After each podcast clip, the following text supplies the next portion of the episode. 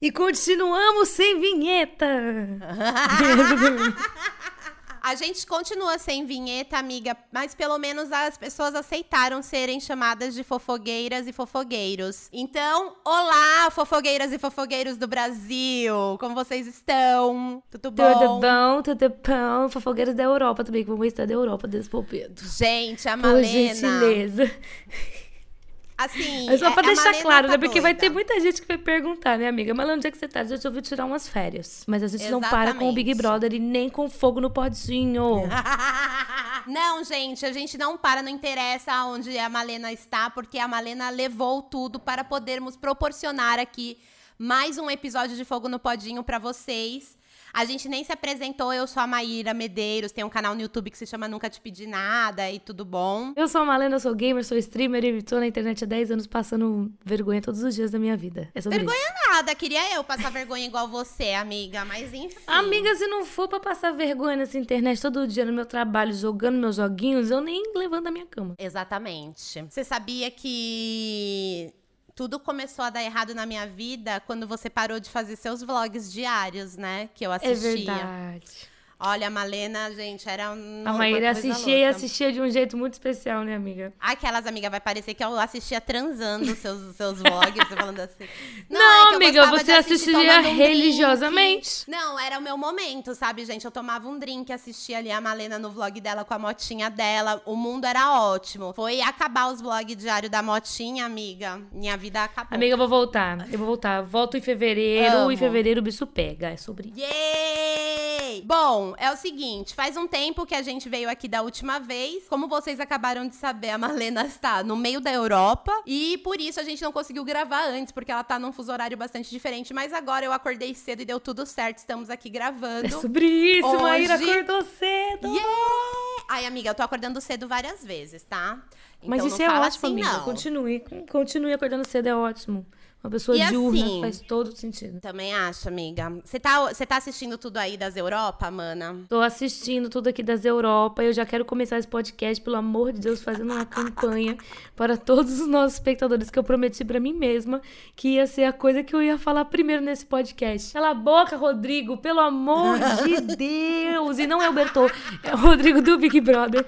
Eu quero primeiramente, minha amiga, aproveitar esse momento aqui, ó, de pedir desculpa a todo mundo que no último Fogo no Podinho eu, eu enalteci esse homem. Eu tinha falado que achava ele um hétero legal, ele e o- Eli. O Eli deu close errado, mas o Rodrigo tá insuportável. Ainda bem que você sempre avisou e todos nós avisamos que temos prazo de validade de 10 minutos nas nossas opiniões aqui no Fogo no Podinho. Porque foi no dia seguinte pra ele fazer a- você ter sido transfóbico. E várias outras coisas, né, também aqui do Rodrigo, né? Eu acho que a gente tem aqui um cara, tipo assim, ao mesmo tempo que eu entendo o valor dele no jogo, né? Que ele é um cara que tá muito afim de jogar, ao mesmo tempo eu não entendo a posição dele como jogador porque ele se sente muito especial só porque ele quer jogar. Então ele acha que ele é muito mais importante do que os outros porque ele quer jogar. E, tipo assim, se você não idolatrar ele e concordar 100% com o jogo dele, ele já fica muito bravinho, né? Ele já fica muito carinha fechada. Mas enfim. Teve esse lance aí dele aí, amiga, só pra falar. Eu quero também começar a chamá-lo de paranoico nesse podcast, porque ele não quer ser chamado de paranoico. Paranoico pra ele foi ofensa. Então, Rodrigo, paranoico, porque você Gente, é, amor. Um beijo. Exatamente, exatamente. Ele está sendo super paranoico no jogo e ele fica muito bravo quando as pessoas chamam ele de paranoico. Mas enfim, eu- aí eu- olha, vou, vou explicar pra vocês o que, que a gente Já vai começamos fazer hoje. falando, né, amiga? A gente, é, amiga, Vocês que a gente tá com muita vontade de Furei o cronograma. Explica o cro- o cronograma aqui da gente hoje. Vai ser o seguinte, agora a gente vai conversar um pouco sobre o geral do jogo, como faz um pouco de tempo da última vez que a gente veio aqui, a gente vai conversar sobre alguns acontecimentos e depois mais pra frente a gente vai pontuar cada um dos participantes. Eles estão misturados em ordem alfabética, pipoca e também camarote. Então a gente fez uma lista em ordem alfabética de pipoca, uma lista alfabética de camarote, juntamos num híbrido, então vai ter ali nomes. Vamos começar então. A gente tá gravando isso só pra pontuar pra galera que tá assistindo a gente, na sexta-feira, 11 da manhã. Estamos aqui às 11 da manhã da sexta-feira. O que aconteceu ontem, amiga? Tivemos a prova do líder, onde consagramos a liderança de Thiago Abravanel, junto com, com a imunidade do Pedro Scooby. E eu quero dizer, já enaltecer que ele recebeu uma foto do Silvio Santos. Achei incrível. Eu amei. ele, ele tem uma foto com o vovô. Silvio Santos fez seu debut no Big Brother. Sim. basicamente. Que momento. Foi uma, uma, uma prova é, com um patrocinador de presunto. tipo Era de, de comida, né? Frios, sanduíches. tudo Isso, e eles tinham que montar sanduíches. E todo mundo. Ai, amiga, foi tão próximo, né? A Jade e a Lin. Nossa, demais. Meu, Eu eu só preciso quero- falar um negócio da prova. Jadé! Vai, Jadé! Jade! Jadé! Mano, Maravilhoso. Meu, Amiga, ela ficou lance 20 todo- minutos só gritando Jadé. Eu queria fazer um, um, tipo, quando alguém me manda uma mensagem, sabe? Tipo, eu queria colocar a, a Lin chamando a Jade. Sabe uma coisa que eu queria muito pontuar dessa, dessa prova? Fazia muito tempo que eu não via uma prova tão dinâmica, tão gostosa de ser assistida. Porque eu acho que o que às vezes falta no BBB são provas que são simples de serem entendidas e difíceis de serem executadas. Normalmente, o BBB ele traz uma prova que é o contrário. Ela é difícil de ser explicada, de você entender, e fácil de ser executada. Então, quando você escuta uma prova fácil, e eu acho que os brothers também devem ter assistido isso, os brothers e as sisters, que é tipo, pô, demorou muito fácil. E essa prova você tinha que encaixar peça por peça. Algumas não encaixavam. Quem catou a maneira de encaixar a peça, hitou. A primeira pessoa que catou foi o Pedro Scooby. O Pedro Scooby foi muito bom. E a segunda pessoa que pegou bem o estilo da prova foi a, a Lina. A Lina arrasou. Então, as duas duplas, Pedro Scooby e Thiago Abravanel e Jade e Lina, mandaram muito bem nessa prova. Eu fiquei muito passada. E teve gente que nem conseguiu nem botar a, prim- a, a Bruna e. Quem, tava, quem que tava, amiga, na, na, na, na coisa da Ai. Bruna? Era a Bruna e. A Bru- Não, não foi, foi a Bruna e a Natália? A Bruna e a Maria. A Bruna e a Maria. A Bruna e a Maria não foi, foi conseguiram. o ó, tadinhas. Tadinhas, nem o pão, né, amiga? Que você tinha que montar um sanduíche. Tipo, pão, presunto, presunto, queijo e pão. Elas nem E teve a Nayara montar. também, né, amiga? Ai, Teve a Nayara que decidiu usar força bruta pra fazer um negócio encaixar. E já nos rendeu um meme maravilhoso dela socando aquele queijo nos espetinhos. Foi incrível. Obrigada, Nayara Azevedo. Inclusive, estou ansiosa para comentar de Nayara Azevedo nesse podcast. Sim! Mas ela socando o negócio. Tá, tá, tá. Você viu que o pessoal fez um meme dela batendo e do nada explodindo? Explodindo o mundo, sim. Não, esse meme é Maravilhoso. maravilhoso. Esse meme tá servindo, tipo, pra várias coisas do BBB. Teve também uma cena da Natália que fizeram isso, mas enfim, a gente vai chegar na Natália. Nossa, eu tô, por mim, eu, eu, eu fazia um bololô de assunto e já ia falando. Yeah. Mas a gente sabe que Vamos, os vamos fofogueiros... manter a linha. Eles querem uma, uma, um, um fogo no podinho organizado, porque eles querem entender também, é importante. Gostei da prova. Achei que foi uma prova realmente divertida de assistir, ver o desespero das pessoas. A melhor parte foi realmente a segunda. A segunda. A foi a final, né? Que a gente teve ali a Lina gritando a cada instante: Vai, Jadé! Estava Lina, ela mesma, ela própria, tentando encaixar o negócio e ela não parava de gritar: Vai, Jadé! Eu não sei se ela se Foi agarrou tudo. nisso como um. Amiga, mas é sério. Eu olhava- às vezes eu olhava e falava assim: Cara, mas não é nem a Jade Picon que tá lá tentando. É a Lina. É ela agora mesmo tentando e ela continua gritando: Vai, Jadé. Que pessoa, será que ela tá tentando deixar ela no esquema? Ela pegou como se fosse um, um grito de guerra, entendeu? Eu gostei bastante. E, inclusive, falando sobre a prova e a divisão aí entre líder e. E. Qual é o nome? Imunizado.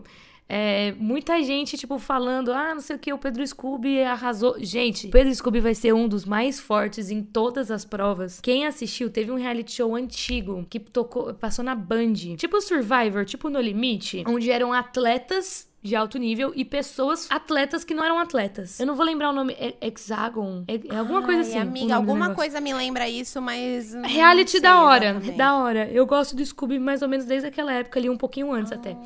E ele ele, é muito essa pessoa, igual ele tá sendo no Big Brother, das pessoas falando assim: ai, mas ele disse que não vai lá dar a vida, mas ele vai tentar dar o máximo sempre, igual nessa porcaria desse reality que ele foi. Eu vou te falar uma coisa que eu sinto nele. Quando teve a divisão, eles precisaram ali na hora decidir quem que ficaria com o líder, quem que ficaria com, com o imunizado. E o Pedro Scooby, ele é uma das pessoas que tá levando o BBB com mais leveza, assim, que eu já conheci, que eu já tenho assistido. Ele tá super na vibe, só quer curtir e tal. E aí, o que que acontece? Eu sinto muito que o Pedro, ele entendeu que pro Thiago Abravanel, você ter ali um checklist de ser líder era muito importante. E pra ele, não tanto, porque ele já tava imunizado. Então eu senti que foi uma coisa que os dois resolveram. Eu acho que o Scooby só mostrou que queria muito a imunidade. Quando ele percebeu que ele Exatamente. tava imune, ele largou. Muita gente fala, ah, o, o Scooby não vai jogar. Na verdade, gente, eu acho que ele não quer combinar voto, mas ele vai jogar o Big Brother mesmo. Por exemplo, ele tá dando tudo de si nas provas, ele tá pensando na parada assim, tipo, pô, eu tô imune. Imune. Acho que talvez se ele não tivesse imune, ele ia brigar pela liderança, talvez. Sabe? Porque o, o Sim, Thiago não tava sim. em risco no jogo. Sim, Sabe? sim, sim. Ele sim, É um ele bom foi tirado do paredão. Vamos aguardar, né? As cenas do próximo capítulo sobre pra eu descobrir o jogador ou não. A gente contratou a Orácula.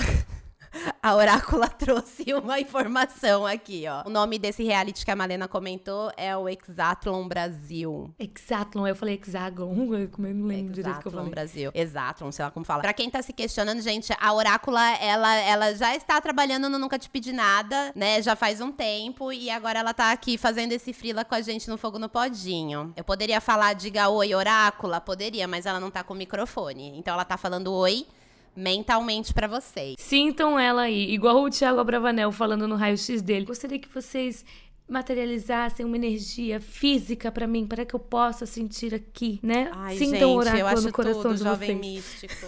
Amiga, mas aquela ali, eu assistindo aquilo lá, eu fiquei, porra, Thiago Abravanel, é, tá achando que é High School Musical mesmo, igual a Bruna, né? Amiga, eu sou filha de uma mãe meio bruxona, esotérica. Então, tipo, pra mim, é muito recente descobrir que as pessoas não têm esse envolvimento místico, sabe? É tipo uma coisa de, sei lá. Amiga, você uns- mandou energia pra ele? Eu mandei, claro que eu pediu? mandei. Ele sentiu. Eu tenho certeza que ele sentiu. Eu dei uns tapinhas assim nas costas dele. A minha energia fala, foi "Vai." isso.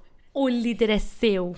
Foi Maíra que fez isso, viu, Brasil? Foi, Foi Maíra. mesmo, foi mesmo, a louca. Tem também uma outra coisa que eu acho que a gente tem que pontuar aqui, que é a gente teve uma saída, né, nesse meio tempo. Além de ter líder novo, a gente teve também a saída do Esquecemos Luciano dele. no último paredão. Que, amiga, você esqueceu dele? Esquecemos do Luciano. Não, mas tudo bem, tudo bem. A gente tá fazendo um apanhado aqui informal e tal. Daqui a pouco a gente começa a nome gente por esqueceu nome. que teve uma eliminação. Basicamente, amiga, talvez ela não tenha sido assim muito significante. Brincadeira. Porque eu acho que o Luciano trouxe aí muitas coisas, muitas discussões pro jogo. Então eu, eu gostei, assim. Eu, eu, na verdade, eu fiquei até reflexiva, sabe, Malena, com o rolê do Luciano. Até con- conversando com a minha mãe, o Luciano, ele era aquele participante que a gente comentou, né, na- no primeiro. No, no último Fogo do Podinho, que falava muito que queria ser famoso, quero ser famoso, quero ser famoso, quero ser famoso, e nunca apresentava uma proposta sobre ser famoso, né? E assim, não estamos aqui pra Ele julgar. queria ser a Kim Kardashian.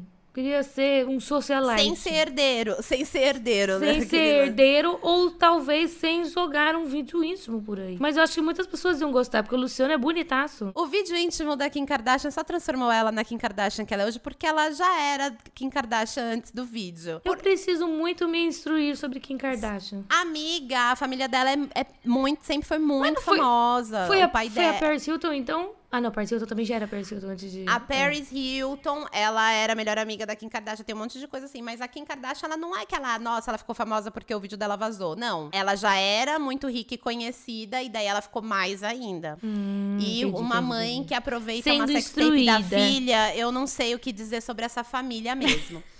Sobre o Luciano, que Luciano. não nasceu com, com o sobrenome Kardashian, né? Ele, ele trouxe aí essa discussão sobre ser famoso e etc. E daí a sensação que eu tenho é que eliminaram ele porque ele não dava movimento pro jogo. E eu acho que ele ficou tanto nisso, eu quero ser famoso, eu quero ser famoso, que aí vem a minha reflexão. A Maria chega pra ele e fala assim uma hora: "Caramba, Luciano, você já tá no BBB. Você tá num programa que tá passando em horário nobre da Globo. Você tá isso, você tá aquilo. O que mais que você quer?" O cara, ele tava literalmente construindo a fama dele, porém ele não Tava tava no lugar enxergando. certo pra fazer isso, né? Exatamente, só que a ansiedade dele de querer ser famoso, né, de querer chegar num ponto X, fez com que ele nem aproveitasse muito a jornada dele, sabe? E aí também teve uma fala dele que eu também é, fiquei muito pensativa nisso, quando o Tadeu perguntou pra ele, ah, como é que é tá aí no paredão? E ele falou que ele treinou muito pra estar lá. Ah, eu vi isso. E, e aí, às vezes, eu penso assim, cara, é, talvez a vida não é sobre você treinar para dar o seu melhor em todos os momentos. Muitas vezes a vida é sobre curtir o momento e o curtir o aprendizado daquilo. Então, acho que o Luciano, ele já estava nessa busca, já estava nesse caminho, que é para onde ele queria já estar mesmo, pra fama. E ele não soube aproveitar nessa ansiedade de querer ser famoso, sabe? Não sei se você pegou eu a acho, minha brisa. Eu concordo. Eu acho que muita gente no Big Brother comete esse erro, mas o Luciano foi o exemplo perfeito sobre de entrar e pensar demais. Ele tava pensando demais ao invés de só estar ali presente no momento que ele estava vivendo. Porra, o cara saiu da parada e o highlight dele foi logo depois dele sair, que foi o vídeo dele com a Beyoncé com a bunda de fora.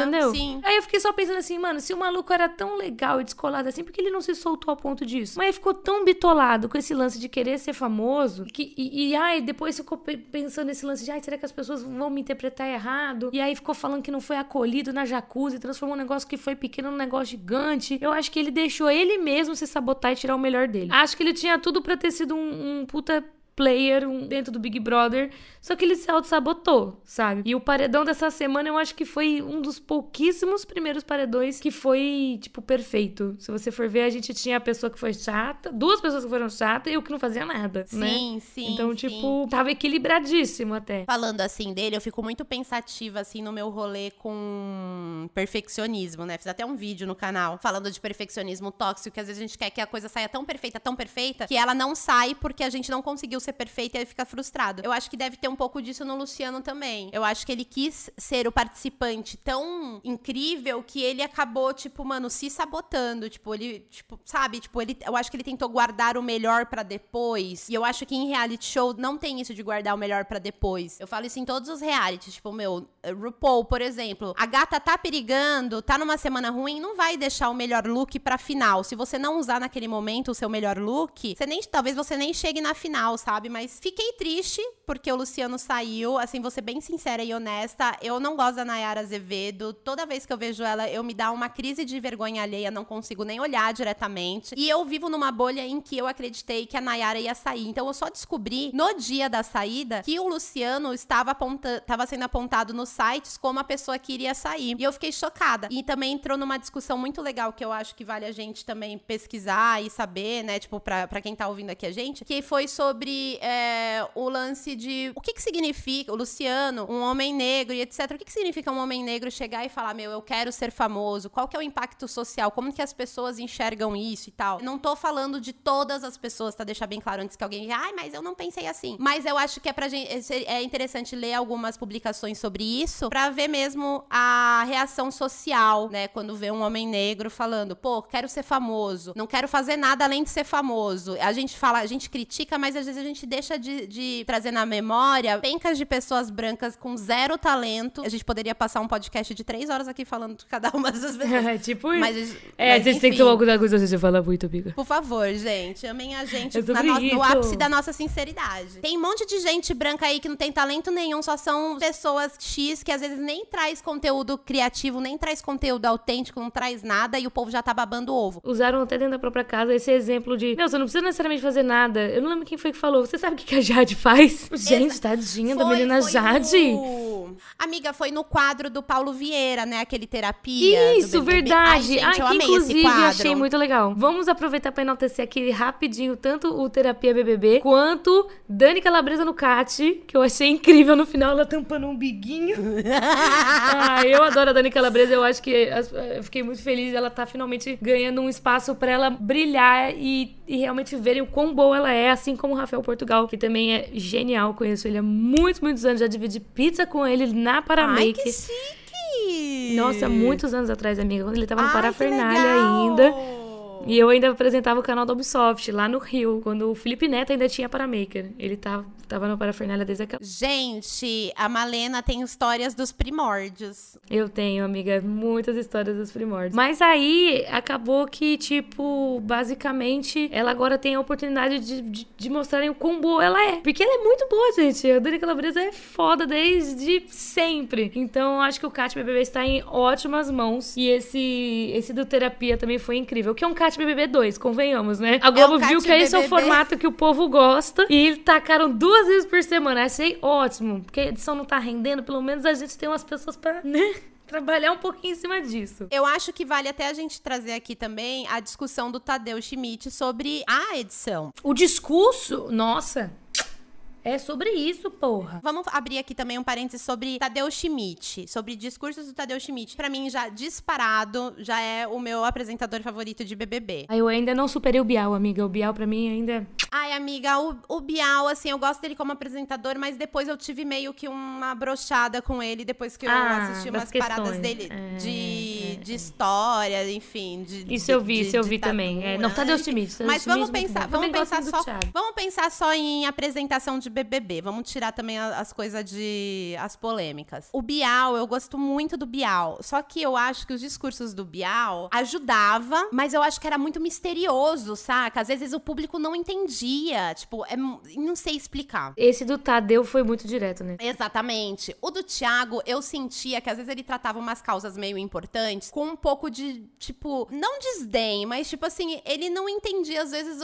a a profundidade de determinados assuntos e tratavam com um pouco de superficialidade, assim, sabe? Um pouco superficial. Agora, o Tadeu, ele chegou, ele, ele, ele fez um processo de discurso sobre a Eslovênia e a Laís terem chamado a Lina com pronomes masculinos, de solteiro e etc. Ele trouxe essa discussão de uma maneira muito natural, muito boa, que deixou, plantou ali o lance, galera, vocês erraram, repense, que foi tipo assim, jogou um shade, e depois que ele jogou o shade falando solteiro, quem aqui tá solteira?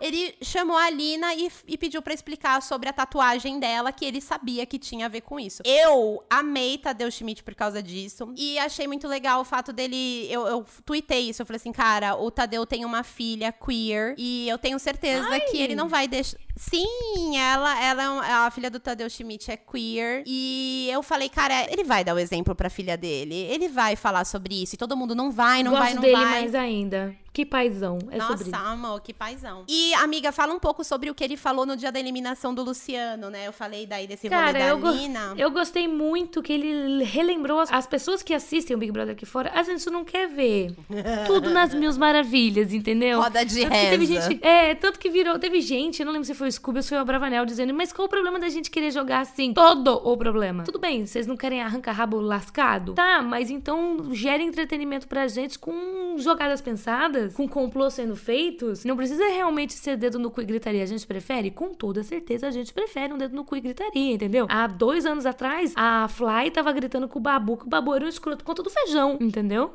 É sobre isso. E o Babu gritando pra Fly, sua mentirosa! E aí a Boca Rosa foi pra puta que pariu chorar e a Mari, a Mari Baianinha, para de gritar! Entendeu? É isso que a gente quer. Isso é ótimo. Mas já que não vai ter, mexe esse jogo. Mas não seja insuportável como o Rodrigo. Toda oportunidade que eu tiver, eu vou dizer que o Rodrigo está insuportável com essa parada de jogar. Tá?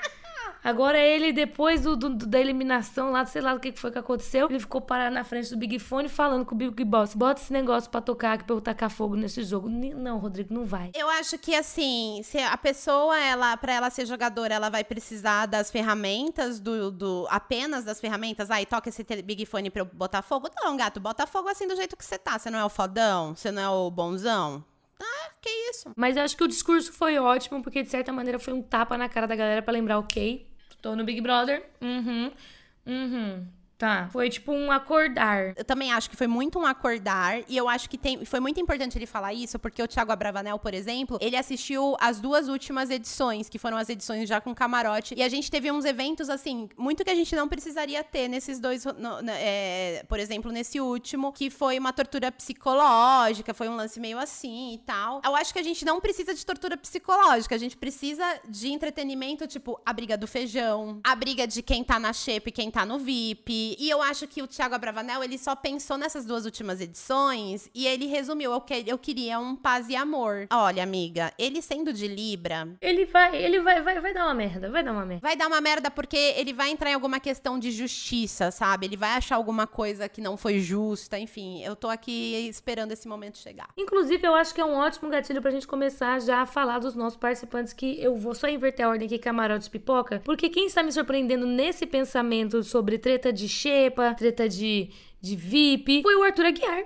Arthur Aguiar teve vários papos dizendo assim, gente, pelo amor de Deus, vocês estão falando que não tem problema tá na xepa, pra mim tem problema sim. Ah, pode me colocar em tanta coisa, não tem problema. Tem problema sim, sabe? E aí eu falei, olha só, Arthur Aguiar. Ele não apareceu muito essa semana, eu achei, mas as poucas coisas que ele apareceu, ele até que deu uma brilhada. E ele veio todo naquele discurso atrasado, né? Já errei muito, mas estou evoluído, quero melhorar. Espero que sim, né, amiga? É um pouco difícil você acreditar que um homem que traiu 16 fucking vezes a sua mulher vai passar por esse processo? Mas não é impossível. E ele tá super pontualzinho nas, nas colocações dele. Eu acho que se ele tiver mais espaço, pode ser que ele agite esse jogo pra gente. Porque ele tá parecendo ser realmente um brother que entrou sensato no que era o Big Brother e no que as pessoas esperam do Big Brother. E, mas meu último comentário sobre ele, amiga. Pelo amor de Deus, Maera Card, deixa o homem comer. Amiga, toda oportunidade que ele tá tendo de comer as coisas, ele tá comendo as coisas e foda-se. Esse homem passou fome aqui fora, não é possível. Você sabia que eu tô achando que a Maíra Card está fazendo esse rolê de ficar gritando com ai, ele comeu pão, ai, ele comeu batata, ai, ele comeu nananã. Talvez eu acho que ela esteja fazendo isso pra tentar trazer um buzz pra as pessoas falarem ai, nossa, ele nem é tão ruim assim, ele traiu ela porque ela é chata. Eu acho que, eu, amiga, eu Ah, depois mas aí de ela tá dando um tiro no próprio pé se ela estiver fazendo isso.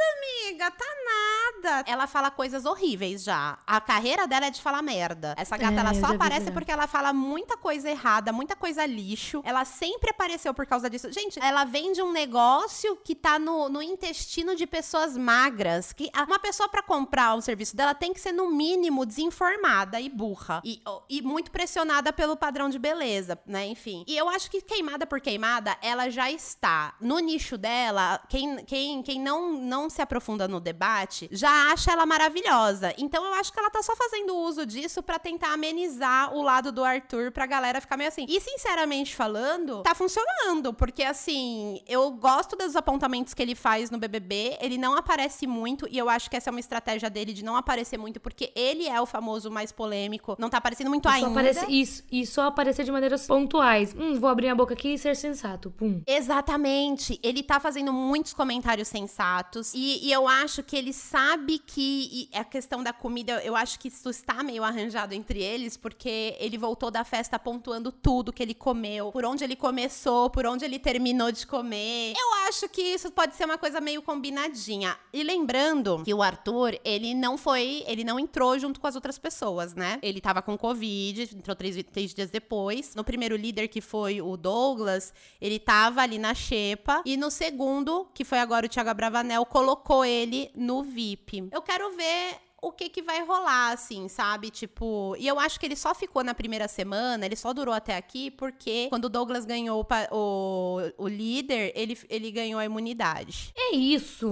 Arthur Aguiar, dentro do contexto do BBB, estou ansiosa. Dentro do contexto BBB, único e exclusivamente. E a gente precisa pontuar que ele, numa, num dos closes certos que ele deu, ele deu uma baita invertida na Nayara por, quando ela tava pesando no Douglas sobre pautas raciais. Porque teve um momento que a Nayara ficou assim no Douglas, quando ela tava de monstro. Ela ficou assim, ai, e chamar de preto ou negro? E nananã. Ah, eu vi, eu vi, eu vi, eu vi. Nossa, gente, que insuportável. E daí ele deu um chegar pra lá nela. Eu acho que ele e a Cardi, a Cardi B, estão bem alinhados nesse discurso da comida, viu, amiga? E eu acho que vai ter mais coisas pra vir. Pode ser que seja promissor, né? Vamos ver. Lembrando que tudo aqui tem validade de apenas 10 minutos no que estamos dizendo, tá bom, família? Só pra deixar claro aqui que a qualquer momento as opiniões podem ser mudadas. Agora a Bárbara, né, amiga, que também tá há duas semanas na xepa, estava imune na semana passada, porque ela foi a rainha da manipulação mental naquela prova de resistência, onde ela falava pra Laís, faz cara de feliz, faz cara de quem tá bem, vamos conversar, vamos lá. Porque além de resistência, é um mind game, né? E tanto que entrou muito na cabeça dos meninos. A gente falou um pouco disso na semana passada, não vamos nem dar uma aprofundada, mas pleníssima. Só que, amiga, eu acho que a gente pode falar um pouco sobre essa questão aí que estamos muito preocupados com Bárbara.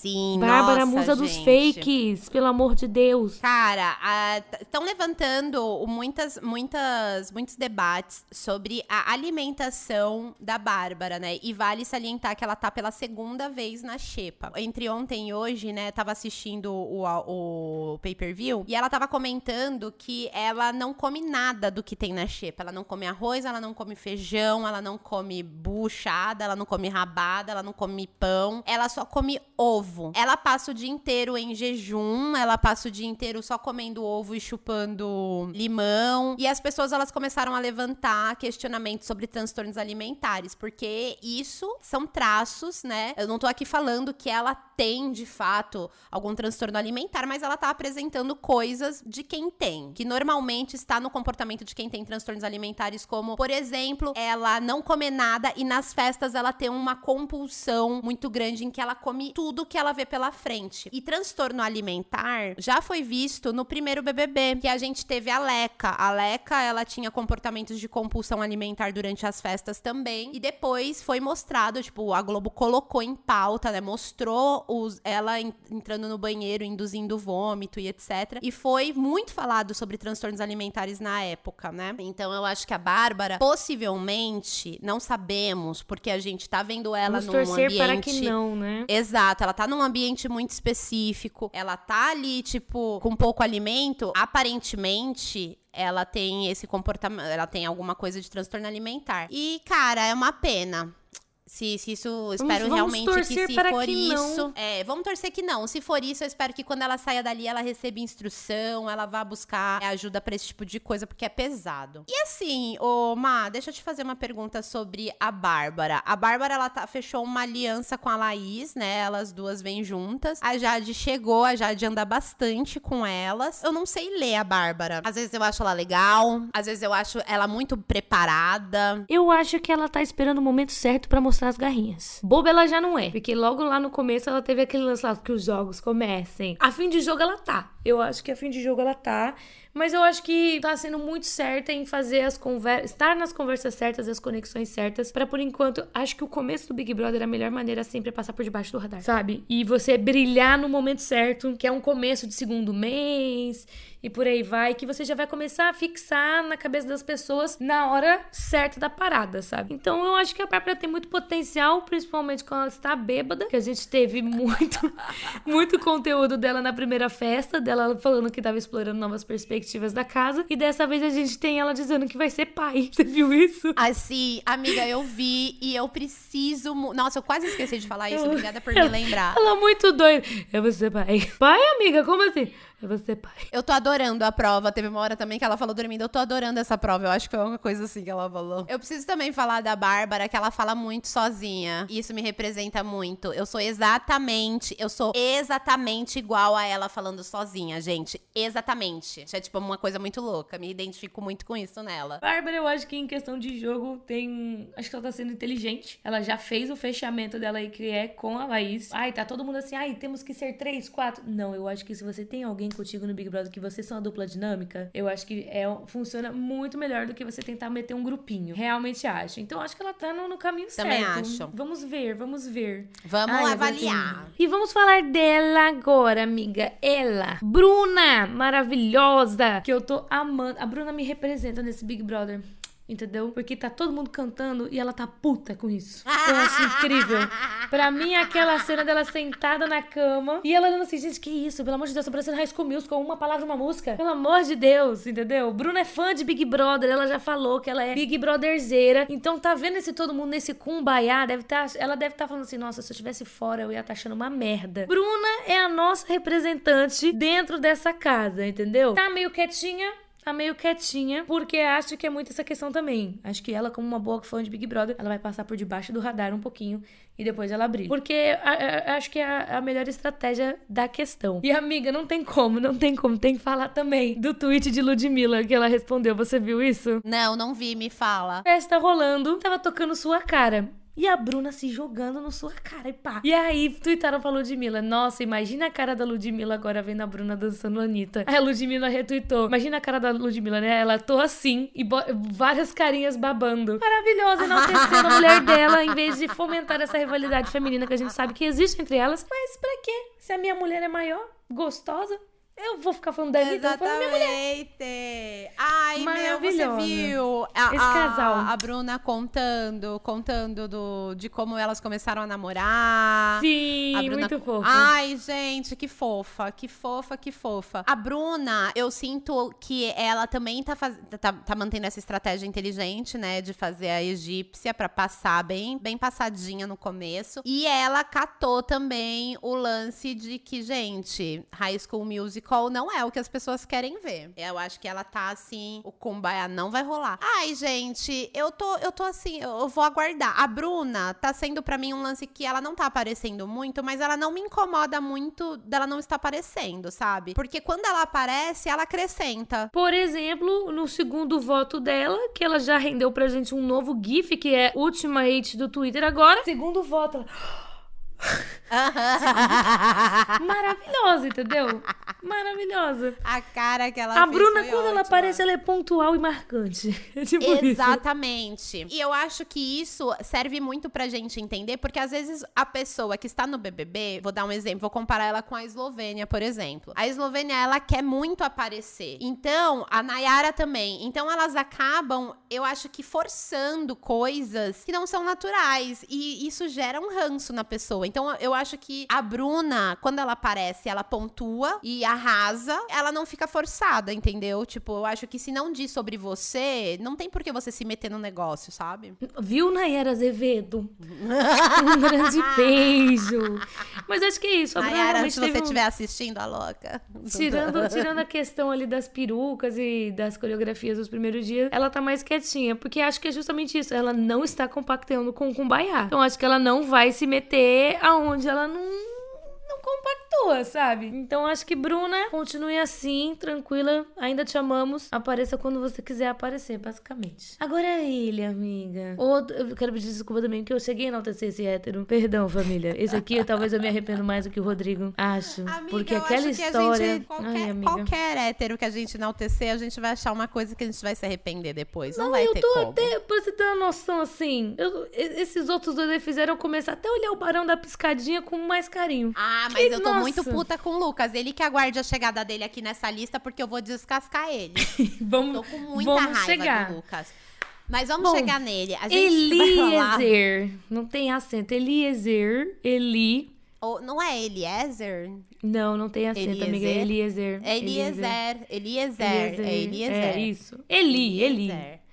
Já tá na xepa faz duas semanas. dele. Foi monstro com a Nayara Azevedo. E eu posso falar sobre esse primeiro monstro do Eli? A sensação que me deu com a edição é que ele tinha ficado muito mais que a Nayara Azevedo. Mas, tipo, E foram muito quatro mais. horas só, né? Foram quatro horas a mais. Quatro horas é coisa pra caramba? Sim, é coisa pra caramba. Em especial se essas quatro horas ocorreram, tipo assim, direto. Enfim, mas eu fiquei feliz que depois que eles descobriram quanto cada um ficou, o Eli meio que parou de voltar nesse assunto do monstro, entendeu? É óbvio, porque eu, ele também eu senti ficou... que ele deu uma parada. No dia ainda, amiga, que a, a Nayara recebeu o atendimento médico, ele tava puto. Tô aqui há muito mais tempo que ela, não sei o que, não sei o que lá, blá blá blá. E acho que isso, de certa forma, chegou a comer um pouco a mente da Nayara, porque a Nayara até que falou lá, falaram ao vivo, Nayara, quanto tempo você acha que você ficou lá? E acho que eu fiquei umas seis horas, foi muito. A gata ficou 12 fucking horas naquele lugar. É tempo pra caralho também. Ele ficou 16, ficou 16, mas assim, a garota passou mal num dia e precisou de atendimento médico. Eu já vou começar, eu vou falar aqui sobre um- os closes errados, assim, do, do, do gato, tá? Que eu acho que a gente já passa isso. Cara, eu acho que ele teve muitas falas muito erradas e muito descabidas a respeito de pessoas trans, a, a respeito das travestis. E isso diz muito sobre que bolha que ele faz parte, sabe? A gente E ele falou ele que era um falando homem desconstruído, né? Vamos lembrar só disso. Eu sou um homem porque, desconstruído. porque eu vi a Britney Spears, né, amiga? Então a gente já Você viu tire homens que estão nos nome ouvindo. dela da sua boca, senhor Eli. A Britney, se você, Você homem, gosta tire de o nome Spears. dela da sua boca. Botei todas as minhas esperanças nesse boy, porque ele falou que ele ouvia Britney Spears. E aí você faz uma coisa dessa? Tira o nome da minha deusa de sua boca. Só isso que eu lhe falo. Apaga aquela foto no Femme Fatale, tudo que a Britney Spears não ia gostar de saber que tu foi. Precisa, gente, de muito mais do que é, gostar de Britney Spears pra você ser um homem desconstruído. Assim, por exemplo, saber mais sobre a pluralidade das mulheres, sobre mulheres trans, sobre travestis, sobre, enfim, muita coisa você precisa estudar além de gostar de Britney Spears. Ele, ele perguntou na jacuzzi, além daquela história ridícula que ele contou sobre, tipo, travesti e tudo mais, ele perguntou: ah, é errado se eu falar assim, aquela mina ali é um cara? Gente, que, assim, é é só, é só ele se escutar falando. Isso, aquele né? Cara ele se é escutar mulher. falando. A Natália Luciano, que tava ainda na casa, ficou meio desconfortável e a Natália respondeu. É muito escroto você falar isso, é zoado você falar isso. Enfim, parece. Eu acho que nessa. No, no- teve um determinado momento que todo mundo entrou numa uma vibe de se mostrar em desconstrução. Só que a maneira que eles estavam tentando mon- mostrar que eles estavam em desconstrução era uma maneira que estava fazendo microagressões a várias Sim, minorias que estavam assistindo burra. eles, entendeu? É uma maneira boa, como diria Caetano, nossa, cara, como você é burro, entendeu? Gente, e eu quero reforçar o discurso que o Douglas Silva fez. Que ele falou, irmão, se tu quer aprender alguma coisa, tu aprende lá fora. Eu não tenho obrigação nenhuma. E a Lina também falou, de, tipo, de, de, de te ensinar que não é minha obrigação. Você tem que buscar essas informações lá fora. Todo mundo, né? Não falar nem pipoca, nem camarote. Entrou nesse lance assim, ok, eu estou indo pro BBB, vou, vou encontrar diversidade, vou encontrar pluralidade, vou me desconstruir. Amor, acho que o mínimo que tu pode fazer, que querendo ou não, vai meio assim, mas também não é, foi o que o Fiuk fez na edição passada, que ele contratou uma pessoa pra ensinar ele sobre diversidade. Fiuk foi lá, tipo, literalmente fez um curso pra não dar close errado. Acho que é o mínimo que tu pode fazer é juntar algumas pessoas diversas e falar assim, vem cá, eu tenho umas perguntas, eu posso te fazer na moral? Pra não fazer em rede nacional, entendeu? É menos pior. Tudo bem que o Fiuk também rendeu aquelas cenas incríveis de olhar pra Lumena, você tirou a minha cor de mim. Eu, homem hétero branco, sabe? Eu acho que tem hora e lugar de saber problematizar. O Fiuk deu uma pesada na mão. Mas pelo menos a intenção foi boa. Cara, eu achei muito estranho o Elite falar que ficaria com a Slo e ou com a Jade, que são as únicas pessoas que ele ficaria da casa. Daí a Slo ficou com o Luciano, com o Lucas na última festa. E daí o Eli, ele não entendeu porque a casa foi cogitar ele se ele estava com ciúmes. Eu, eu cogitaria também, se uma pessoa me fala que ficaria só com duas pessoas e uma dessas pessoas tá ficando com outra, eu, eu, ia, eu ia pensar assim também. Você não ia, amiga? Eu ia. Ah, mas eu acho que entendo, de certa forma, o ponto de vista dele, assim, tipo, porra, tem que estar com ciúmes do quê? Eu não tenho nada com a menina. Eu acho que foi essa imagem que ele quis passar de homem desconstruído, entendeu? Tipo, nossa, mas por quê? Não tenho nada com a menina. Mas não sei, né? Mas a casa não tá errada também, não, Elo, Eli. Então, assim, melhor, entendeu? É aqui é aquele homem que a gente não quer também passar tanto tempo falando sobre ele, porque ele é um. é um ó. É um Ele é ó. um Mas ó. ele tem, ele tem um pouco a voz do Rafa Dias, da Dia Studio.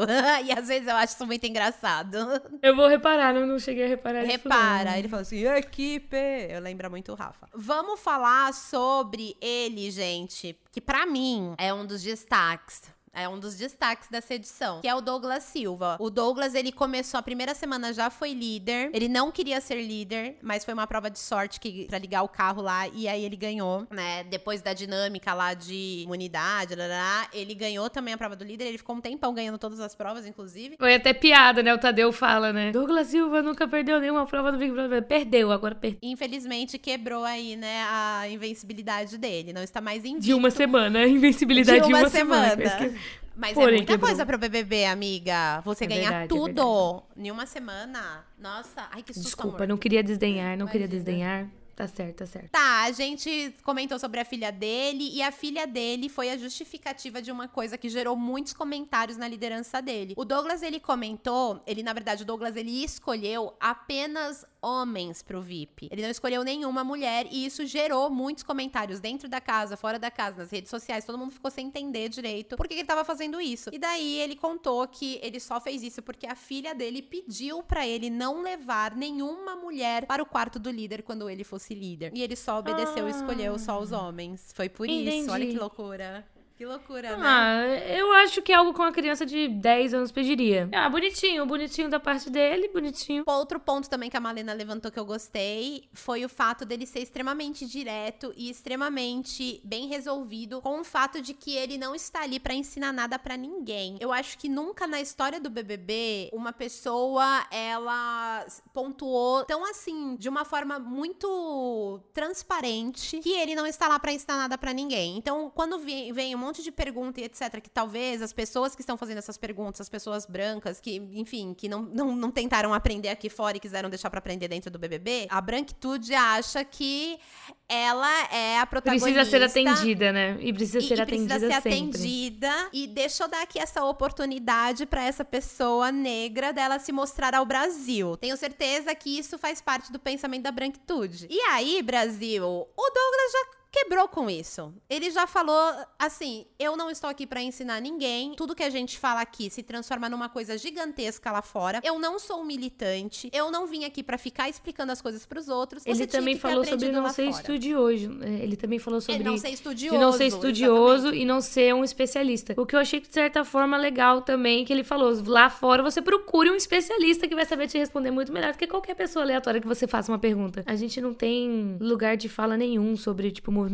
preto ou coisa do tipo. Mas a gente vê por casos como, por exemplo, da Natália, que não é também todo preto ou todo negro que sabe responder sobre questões de negros, entendeu? E Exato. às vezes é isso, por isso que ele também falou. Pode ser que às vezes a instrução que ele passe sobre, ele não tenha o conhecimento. Não tô dizendo o caso do Douglas em específico, mas é muito isso. Portanto, que ele falou assim: vá procurar um especialista. Exatamente. É isso, cara. Não, e amiga, e, e eu acho que isso é muito bom ser pontuado. E ele ter falado isso foi uma coisa assim, de certa forma, serviu um, um pouco para mim. Às vezes eu me coloco numa situação de que quando alguém me pergunta de alguma coisa e eu não sei responder, eu fico numa situação que, tipo assim, meu Deus, eu preciso estudar sobre isso, eu preciso saber sobre isso, eu preciso ter debate sobre isso, eu preciso ir atrás desse tipo de informação e tal. E eu, às vezes, eu coloco numa, de uma maneira muito como se eu fosse uma estudiosa, como se eu fosse uma socióloga, saca? Tipo, enfim. E eu acho que ele falou, tipo assim, ele falando assim, mano, procura um especialista, procura um estudioso disso. Que é justamente assim, não é porque as pessoas elas falam sobre coisas sociais, não é porque a pessoa ela está inserida numa minoria que ela tem estudos daquilo. Às vezes a vivência dela no mundo faz com que ela tenha percepções que às vezes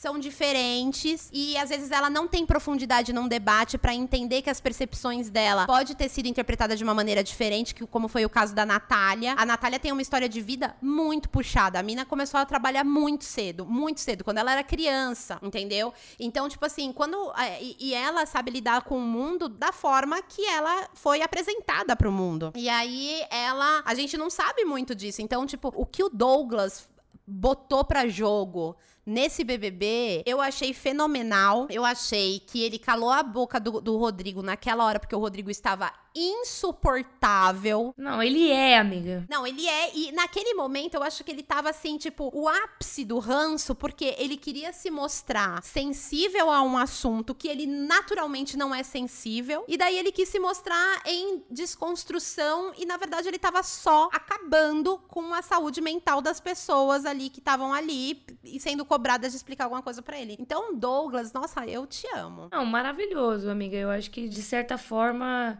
é isso. Ele também ninguém tem obrigação nenhuma de explicar nada para ninguém. É isso. É, é, estamos num mundo de acesso à informação onde você pode muito bem correr atrás de, de conteúdo que tem e muito arrodo sobre total e qualquer tipo de assunto de pessoas que têm propriedade. Não é em rede nacional no Big Brother Brasil, onde tá todo mundo ali querendo ganhar um milhão e meio com outros tipos de pretensão que você vai decidir se desconstruir. Pelo amor de Deus. É, só, é tipo, faz o cursinho do Fiuk. E sobre o cursinho do Fiuk que você comentou, eu acredito muito que a Jade tenha feito esse cursinho também também, só que ela fez direito. Eu acho que a Jade, ela fez com propriedade, ela fez com atenção. E última coisa que eu quero pontuar do Douglas, antes da gente continuar pra gente chegar na Jade, que daqui a pouquinho ela tá aqui, aqui, né, na nossa pauta, né, não na nossa casa. Mas, gente, o Douglas, ele tirou o, o Rodrigo da prova do líder. Não sei se você lembra, que né? teoricamente ganhou junto com ele. E ele tava cogitando votar no Rodrigo se não fosse autoimune. Você ah, tem noção do quanto ah, esse cara tava irritando ele. Exatamente. Pelo amor de e, Deus. Eu,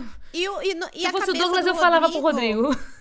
Irmão, não, amiga. tá tão chato que eu ia te botar no paredão, tão chato que tu tá. E olha que a gente fez a prova junto, mas pau no teu cu. Porque, pelo amor de Deus, cara chato, porra. Ele, agora eu não lembro os argumentos dele, mas ele chegou no Rodrigo e falou: Olha, eu, eu te tirei da prova do líder por causa disso, disso, disso, disso, disso. Ele foi. Ah, ele falou: Ah, porque no quarto você nunca se juntava com a gente, você nunca compartilhava com a gente, etc, etc. Aí ele foi, eu fui lá e te tirei. Não era jogo que o Rodrigo queria? O Tome Rodrigo só sabe fazer, só, só sabe fazer face. jogo pelas costas. Não aguenta, para mim não, para mim não, a pessoa não é jogadora quando ela não sustenta no cara a cara. Para mim a pessoa que faz tudo por baixo do pano não é jogadora, é só uma pessoa Não, amiga, e não só e isso. Ele sustenta na cara quando ele vai embora e não quer conversar, né? Por exemplo, quando as meninas chamaram ele de paranoico. "Ai, você- você- você- Então eu vou embora. Ele teve outra conversa, acho que com alguém também, que tava falando assim: não, então a gente não fechou, não tá junto. E aí ele vira as costas, vai embora. Melhor. Oh, meu Deus. Melhore. Outra pessoa também que precisa melhorar é a próxima pessoa que a gente vai conversar, que é sobre a Eslovênia. A nossa querida Slow Motion. Slow motion. É, Eu queria tanto que ela tivesse em também. slow motion. Sobre a velocidade Porque que ela aprende as coisas, podemos dizer sobre isso, né? Pelo amor de Deus, gente. Slow motion chegou, chamou, chamou Lin de, pelo pronome masculino várias vezes. E aí ela, ai, desculpa. Aí a Lin olhou pra casa e falou assim: amor, não dá pra continuar errando. Vamos parar de errar? Obrigada. Um beijo. Tá na dúvida? Leia a tatuagem da Lin. Tá na fucking testa dela. Não é só na cara, tá na testa. O famoso está na testa. Ai, pelo amor de Deus. E agora protagonizou o primeiro beijo da casa. Falou Ai, que, que casal não... sem sal. Ai, amiga, só de você me Ai, falar amiga. desse beijo.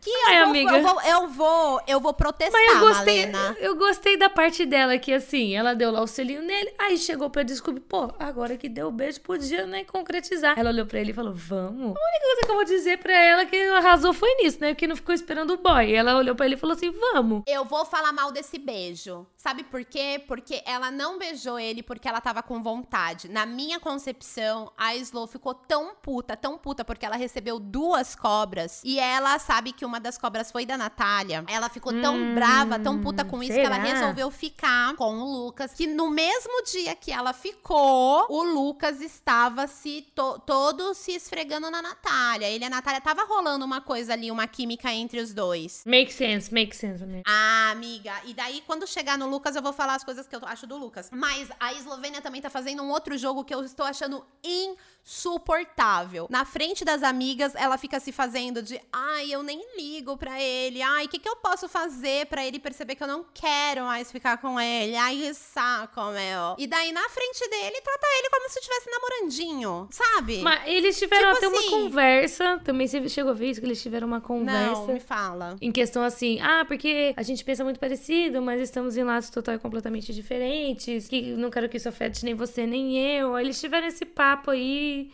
e foda-se. Exato. Eu acho, amiga, eu sinceramente falando pra você, ninguém ali tá afim de estar nesse casal. Eles só. Eu acho que eles estão muito ansiosos pra terem espaço na edição. E eu acho que eles resolveram beijar por causa disso. E eu já vou falar agora do Lucas, porque eu já tô aqui mesmo, vou falar só o pontinho que eu quero falar e depois eu retorno a falar. O Lucas é o tipo de cara, e depois dessa atitude que ele teve, de ficar se esfregando com a Natália, de ficar tendo ali um rolê, uma intimidade com a Natália, e depois ficar com a Islo na festa, ele me. me eu li um tweet que pra mim ilustrou muito bem ele. Ele é o tipo de cara que na surdina, se ele não tivesse sendo filmado, ele teria ficado com a Natália e depois na frente dos outros ficaria com a Eslovênia, porque existe toda uma discussão sobre a solidão da mulher negra na nossa sociedade e sobre como elas sempre não são escolhidas pra serem a namorada de alguém. Então sempre são tratadas como ali aquela ficadinha ali escondidinha, a, a marmitinha da noite e quem ganha sempre, nunca a pessoa tá pronta pra um relacionamento e de repente a pessoa aparece namorando com uma pessoa branca. É uma discussão babada e eu já tô botando aqui mesmo porque a pessoa branca no caso foi a Eslovênia e eu não sei se ela tem noção dessa discussão. Eu acredito muito que ela tenha feito isso pra irritar a Natália. Vamos falar do Lucas já que a gente tá aqui? A única coisa boa que o Lucas fez foi desistir daquela prova pro Luciano não ter pego imunidade. É sobre isso. Obrigada. Vambora. É só isso que eu tenho pra falar de Lucas. Acho que a gente pode pular ele. E é isso. Ai, entendeu? amiga, é, já que a gente vai Amiga, você vai tem vai mais alguma coisa pra falar sobre dele? Eu não tenho. Eu vou, eu vou puxar um pouco aqui sobre as coisas do Lucas, então, pra gente, já, já que a gente já começou a falar dele aqui junto com a Eslovênia. Cara, eu acho que o Lucas, ele. Ele paga. Ele faz o reconhecimento facial dando a piscadinha, o que eu achei bem brega, um brega ruim. Não é um brega legal que eu usaria, achei um brega bem ruim. Eu acho que ele não, não traz muita coisa ali pra casa, né? Porque alguém falou sobre Lucas e a Jade falou: Nossa, Lucas, quem é Lucas? Tem algum Lucas aqui? é sobre isso, gente. É sobre isso. E, ah, e na festa ele falou pra Jessie que ele queria ficar com ela, que ele queria beijar ela. E a Jess falou pra ele: você tá pegando uma pessoa, vamos respeitar. Então, assim, eu sou fora Lucas, venceu o Barão da Piscadinha aqui fora. É sobre isso, né? O Barão da Piscadinha. Posso, Chega de pode ir Lucas. embora? Ir embora. Podemos ir embora Porque agora Lucas. avisa que é ela. Amiga, eu acho que a Jade Picon tá virando a minha favorita realmente do Big Brother. Além dos ADMs dela estarem fazendo um trabalho sensacional aqui fora e o Léo também zoando ela horrores, tá sendo incrível. É, ela tá mandando muito bem lá dentro em, em posicionamentos. Ganhou a prova do bate-volta, belíssima. A única que tava batendo naqueles porquinhos com vontade, que o resto do pessoal tava. Nossa, eu juro que tipo, eu tava assistindo aqui até, até comentei. Eu falei, cara, bate com força, bate com vontade dessa porra. Exatamente. Mostra que você tem vida dentro de você. essa. É, 20 Exato, fucking anos a amiga, garota eu ali. jogar o porco no chão, a louca. É, com licença, Tadeu, posso jogar um pouco no chão? Posso jogar um pouco nos colegas? Seria eu todinha. Posso jogar, posso jogar um porco nos colegas, por gentileza? Lucas, um passo à frente. Rodrigo também, por favor. Eli, seria eu todinha, amiga, pelo amor de Deus. Mas a, a Jade tá sendo maravilhosa, servindo com o seu lookinho, que é o pijama que tem gente que usa pra ir na balada. Servindo com esparadrapo no seu umbigo, para Que afastar eu nas já usei no dia seguinte, eu botei também. Ela lembrou todo mundo sobre essa- esse lance do, do esparadrapo no umbigo, né? A Bruna tava trocando de roupa. Ela falou assim: Amiga, hoje não tem mais ao vivo. Aí a outra virou: Amiga, esse é o meu pichão. E é uma roupa de balada, assim. É, Tipo assim, não faz nem sentido, não é nem confortável pra você dormir. Eu não sei como que uma teta dela não sai por baixo da blusa, entendeu, gente? Porque pijama, você, enfim, você se mexe à noite. Também fiquei meio chocada. Ela na xepa, amiga. Ela muito feliz comendo pão com ovo. Ela fez assim: Pão com ovo. É sobre isso, gente. Vocês achando que Jade Picon ia estar ali. Servindo apenas looks sede e coerência, a gata tá entregando tudo. Você vê que ela, você vê que ela tá se jogando na experiência mesmo, tá ligado? Sim, Muito sim, legal. sim. Muito, muito, E ela muito também, e ela, e ela faz apontamentos muito interessantes, que nem eu falei, eu zoei, falei que ah, o Fiuk teve a aula de, de desconstrução, só que ele não tava muito interessado. E a Jade, se ela teve essa aula, ela tava muito interessada. Eu nunca tinha visto a Jade falando sobre coisas com mais consciência social e tal. E ela arrasou muito. Eu acho que ela teve falas com a Nayara Azevedo que foram incríveis. Eu acho que ela se mostrou uma pessoa que, sim, que ela, ela, estu, ela buscou informações antes de entrar no Big, Bro- no Big Brother. E eu também tô gostando muito dela. Eu vou até contar um negócio aqui, ah, louca, polêmicas. Não, mas é sério. Eu tinha um certo ranço da Jade por causa do irmão dela. Porque uma vez ele me maltratou muito numa viagem que a gente fez a trabalho e ele estava lá junto e ele foi muito escroto. Então eu já criei um ranço ali de- da, da família Picon, sabe? Eu fiquei meio, ai, não gosto, não sei o quê, ai, que saco, esse, esse cara me tratou zoado.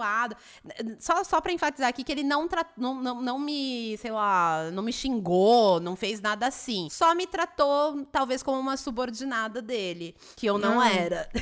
Me pediu coisas, assim, sabe, amiga? Tipo, enfim. Queria dar um café, por gentileza. De- depois, depois eu te conto o que foi que ele pediu. Então, tipo, eu tinha esse certo ranço com a família Picon, sim. Mas a Jade, eu gostei, eu tô gostando dela, tô gostando dessas coisas que ela tá falando. Ela também entrou depois porque ela, ela testou positivo pra Covid. Arrasou na prova com a Lina, na última prova do líder. Ela entendeu a situação da Natália. Ela pontuou, ela entendeu sobre a situação, sobre a solidão da mulher negra, que mostra que ela buscou esse.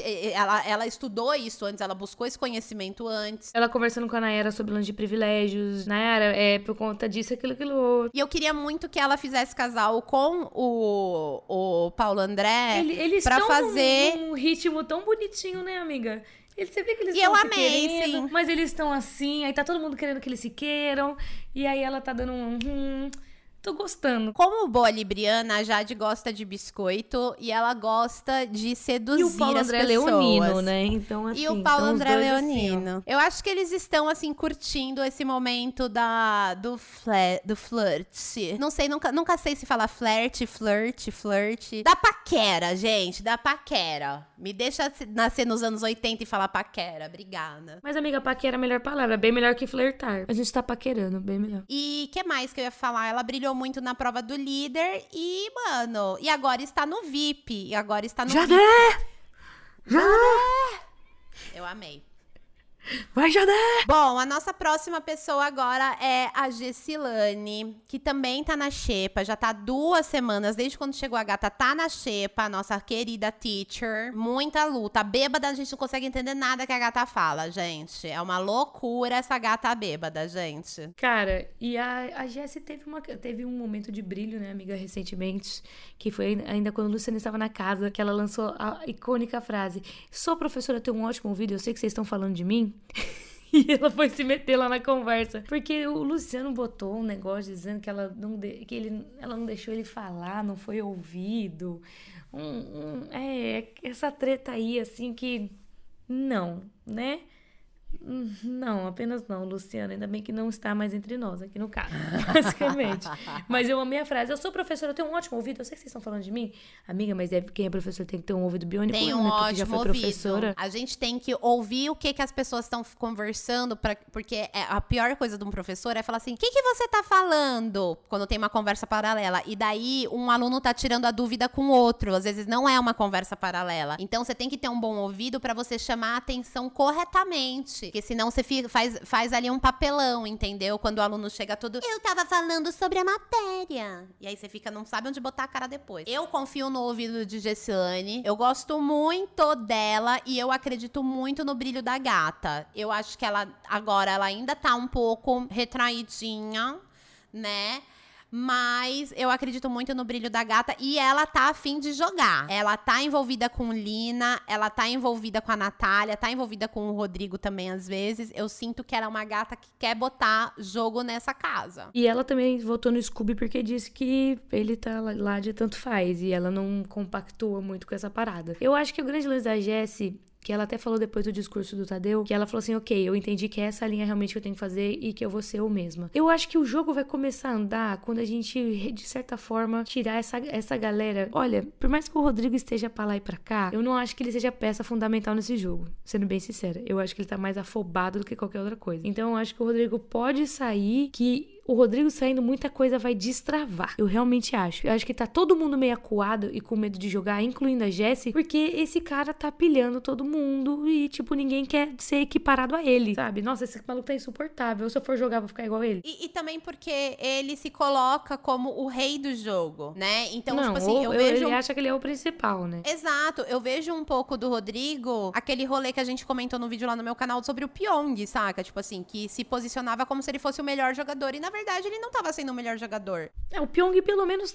acertava as previsões. O Rodrigo tá, tipo, paranoico. É Exato, sobre exato. isso. Tipo assim. Mirou é, no e o Pyong e errou, acertou no louco da turma da Mônica. Amiga, eu acho que se, acho que você mirar no Pyong já é o seu primeiro erro. Porque você tá, tá mirando numa pessoa que não jogou da maneira que imaginou que estava jogando. Eu acho que a Jessie, ela tá afim de jogar. Eu acho que ela precisa só se libertar um pouquinho mais e ser, continuar sendo ela. Eu acho que ela tá num caminho ótimo. Desejo sorte, Jessie. Quero mais, quero ver mais você, meu. Jéssica, somos fãs desde aquele vídeo lá da, da, da primeira noite, do primeiro cooler do. É, é, Amiga, eu sou. Esse vídeo é um ícone. Esse vídeo é um ícone e eu queria muito morar nele. Eu acho que ela vai dar bom. Ela só precisa realmente de tempo. E agora, amiga, estamos seguindo a nossa linha assim de maravilhosas. Temos ela, Lina, maravilhosa também, que tá muito afim do jogo. Já mostrou que quer jogar. Eu tava até assistindo o- os últimos episódios do Big Brother e até soltei em voz alta assim: Lina, se tu me ama, sai daí. Que ela tá metida com o Rodrigo. Lina, se tu me ama, sai daí. Lina, pelo amor de Deus. Mas eu A posso falar Natália, uma coisa? até tolero. Ah, até tolero. fala. Mas o Rodrigo, amiga. Lina, sai daí, pelo amor de Deus. Olha, sobre a Lina tá próxima do Rodrigo, eu não acho que isso é uma coisa determinante pra ela. Se ela fosse uma pessoa da pipoca, por exemplo, eu acho que a gente já a gente estaria com muito mais dúvidas sobre o futuro dela. Mas a gente conhecendo ela, sabendo como ela é, porque ela é uma camarote, a gente tem já uma noção sobre o que ela é. Eu acredito tanto que vai ter determinado momento que ela não vai conseguir ficar perto do Rodrigo. Então eu acho que é uma questão de tempo. Eu acho que é uma questão de tempo e, e eu acho que pra ela entender o quanto esse cara não é da hora, eu acho que ela tem que estar próxima dele. Ela tá muito afim de jogar no jogo. Ela, ela tá muito afim de jogar. E ela fala que ela tem que ganhar o Big Brother porque ela precisa ganhar o Big Brother. Eu acho, acho que é muito isso, assim. Não só pela questão, óbvio, pessoal dela, que um milhão e meio ajuda a arrumar a vida de muita gente, mas imagina o statement que seria uma travesti ganhar o Big Brother. E acho que ela tem tudo para isso, amiga. Essa última festa do, do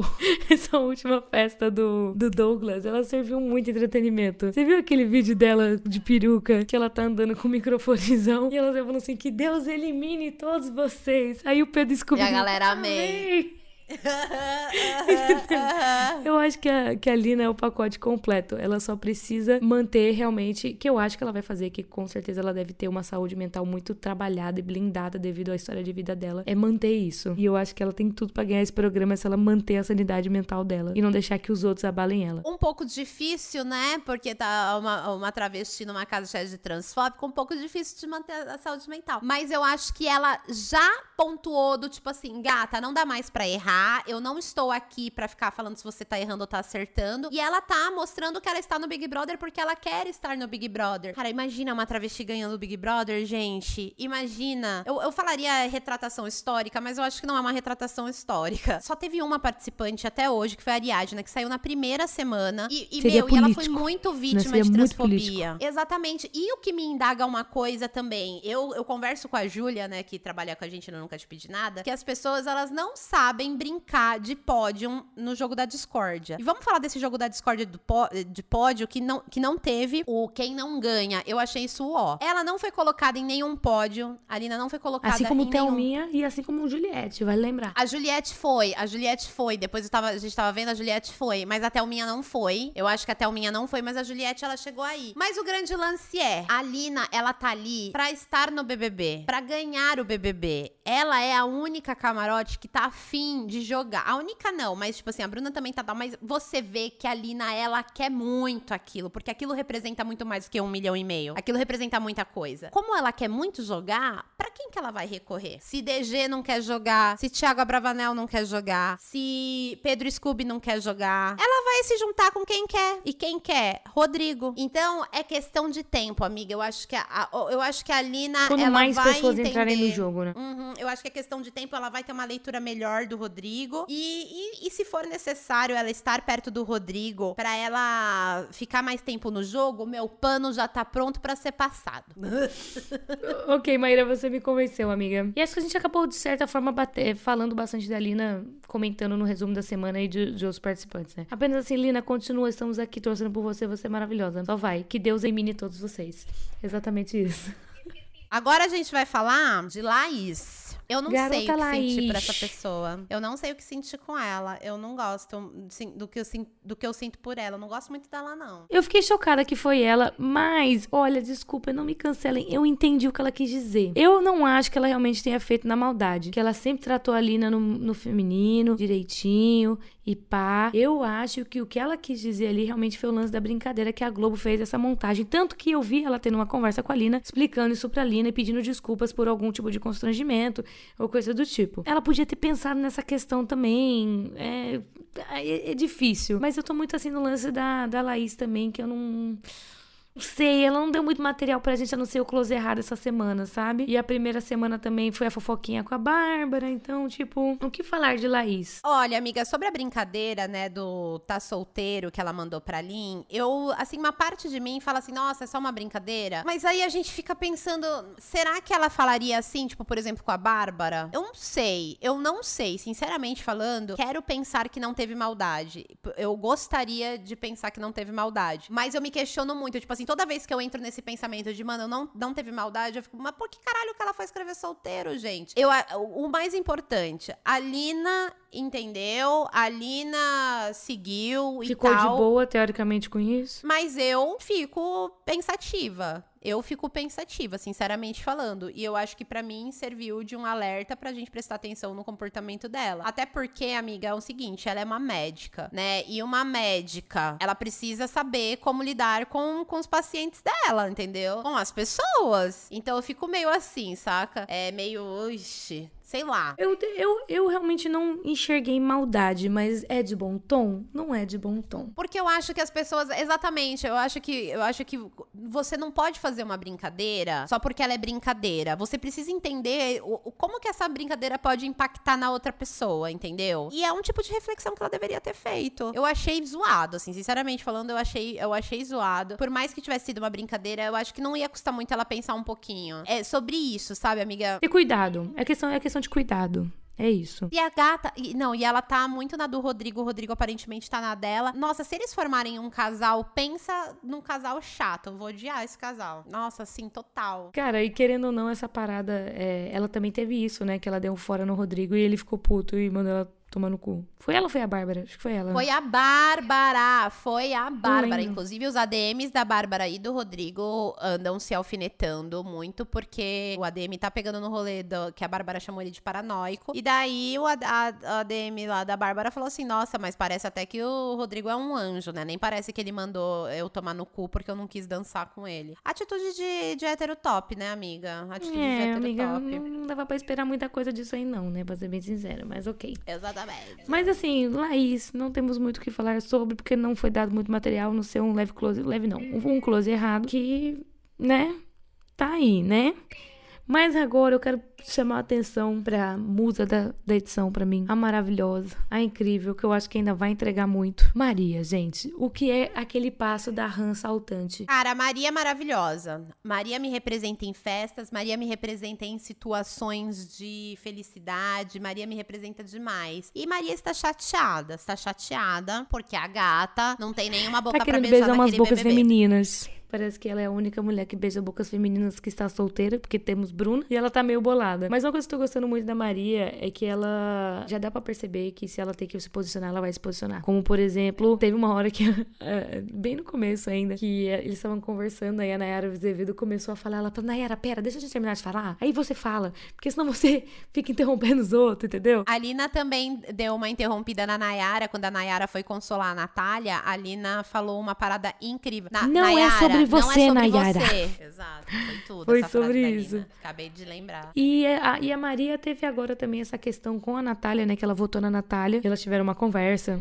E a, Na- aí ela falou assim: votei em você. Aí a Natália ficou desolada, falando: Nossa, mas a gente conversava tanto. Aí a Maria, a, a Maria falou: Não consigo nem olhar no espelho, porque foi você que fez a minha sobrancelha. Eu fiquei assim. com as- Não, Mas assim, aí elas aparentemente conversaram e tá ok. Só que eu acho que tá aí, né? Você vê que a Maria é uma personagem interessante pro Big Brother porque ela é emocionada, entendeu? Ela não conseguiu se olhar no espelho por conta que a outra fez a sobrancelha. Ela se entrega nas festas. Ela não tem papas na língua pra falar as paradas. E ela é impulsiva. Tanto que ela até falou pra ela: Votei você no impulso, desculpa. Mas eu, eu. As pessoas ficaram puta porque uma ficou falando voto pra outra, mas eu acho que, mano, a pessoa tem que fazer o que o coração dela manda, entendeu? Tipo, pô, se eu votasse numa pessoa que é meio próxima minha e essa pessoa fosse emparedada, eu ia ficar me sentindo muito mal e eu ia querer conversar com a pessoa. Então eu entendo a Maria e também entendo a Natália, né, nessa, nessa loucura toda. A Natália, ela tem aí, a gente ainda não chegou nela, mas ela teve aí um lance de rejeição, né? Tipo, de, de estar com pessoas. com- primeiro foi com o Rodrigo, que aparentemente tava meio que dando bola pra ela, e depois, na hora do vamos ver, né, se mandou. E daí ela teve uma questão com isso que ela se abriu pra Maria, né? Então eu acho que eu entendo também o lance da Natália ter se sentido mal pela Maria ter votado nela, porque quando ela teve essa primeira, esse primeiro gatilho, né? Lembrando que não é sobre o macho que ela não beijou, que, que Natália não beijou, ela foi sobre gatilho. Quando ela teve esse gatilho, a Maria foi a primeira que foi lá, tipo, abraçar a gata, explicar. é, explicar não, né? Consolar. E então eu acho que. Eu, inclusive, achei que ia rolar um beijo na primeira festa da Maria e da, e da Natália. Eu achei. Quando elas começaram a dançar, já se jogando no chão e tal, uma quicando na outra, eu falei, gente, eu Vem não sei aí. se é performance, eu não sei se é um clima rolando, não sei, nunca sei. Mas eu acho que a- a- a Maria promete, amiga. Promete muito, muito, muito. E eu gosto muito da leveza da Maria. A leveza da Maria no jogo me lembra é, muito, sei lá, de repente, um pouco o jogo do, do Pedro Scooby, a leveza do Pedro Scooby, porém com uma pitadinha de jogo, uma pitadinha de comprometimento maior do que ele. Eu gosto muito. E ela também explicou o que é esquerdo macho e foi tudo a explicação dela. Maria é maravilhosa, muitas expectativas em Maria. Quero muito ver o que nos aguarda em Maria. E a amiga, a gente pode pular o Luciano, né?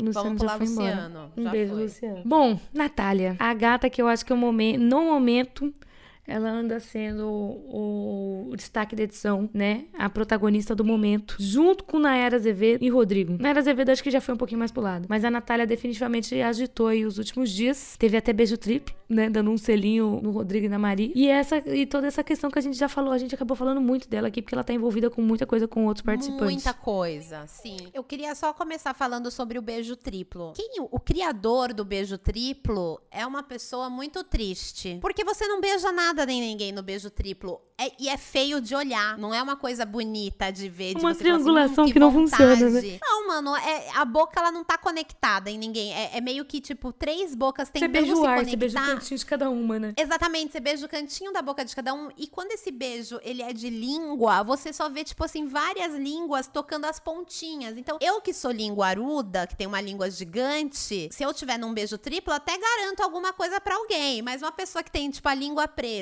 por exemplo, não vai proporcionar nada. Amiga, mas é verdade. Eu acho que a gente precisa falar a verdade sobre o beijo triplo. Eu acho que a gente precisa falar. o beijo triplo que tá aí na, na, fantasia de tanta gente, gasta o seu chaveco para fazer qualquer outra coisa a não ser beijo triplo, gente. O beijo triplo ou o beijo triplo é só um. Até garanto. É, pra um mim, é muito mais de amizade do que de tesão, porque não dá em nada, gente, um beijo triplo. Era só sobre isso que eu precisava dizer, pontuar bastante. Mas agora falando da Natália, amiga, eu tenho um mixed feelings com ela. E depois de saber a história dela e tudo mais, eu, eu, a gente até compreende um pouco dos comportamentos dela. Hum, ainda não consigo passar esse pano.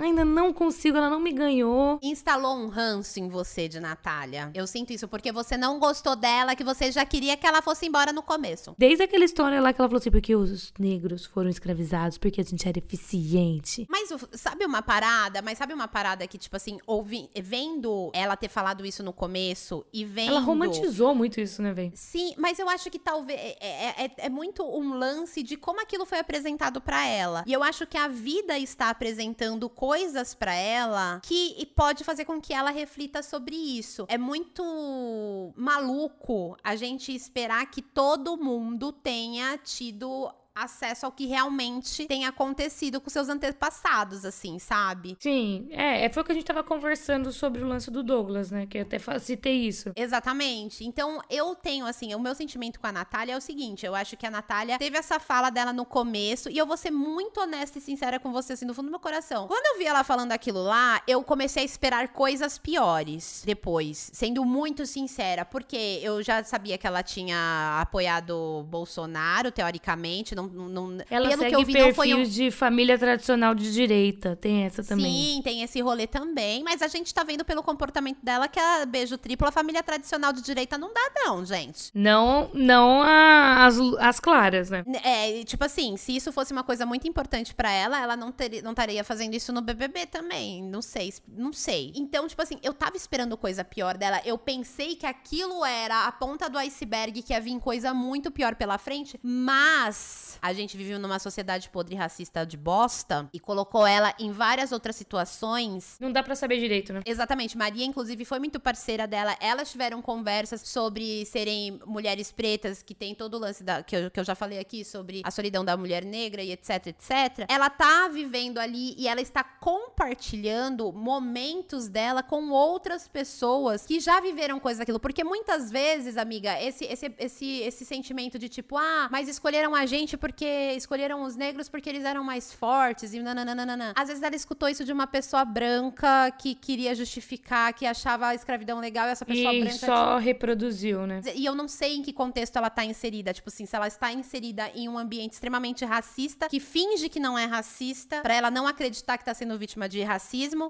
num ponto em que ela, ela acaba distorcendo, não consiga enxergar, na verdade, como ela é afetada socialmente sobre as coisas. Então, o que eu sinto na Natália que é um lance, é uma história de vida que a gente não sabe o background dela, mas eu vejo nela uma pessoa muito livre. Eu vejo na maneira que ela dança uma mulher, tipo, que tá afim de dançar, vai dançar, que tá afim de botar uma roupa curta, vai botar uma roupa curta. Eu acho que tudo isso, eu acho que ela está construindo uma narrativa sendo ela mesma, conhecendo pessoas que são parecidas com ela, que pode talvez tirar ela desse lugar de conservadora, sabe? Mas foi o que eu falei, cara, eu entendo muito mais justamente por agora saber a história de vida dela, os posicionamentos que ela tem com algumas coisas.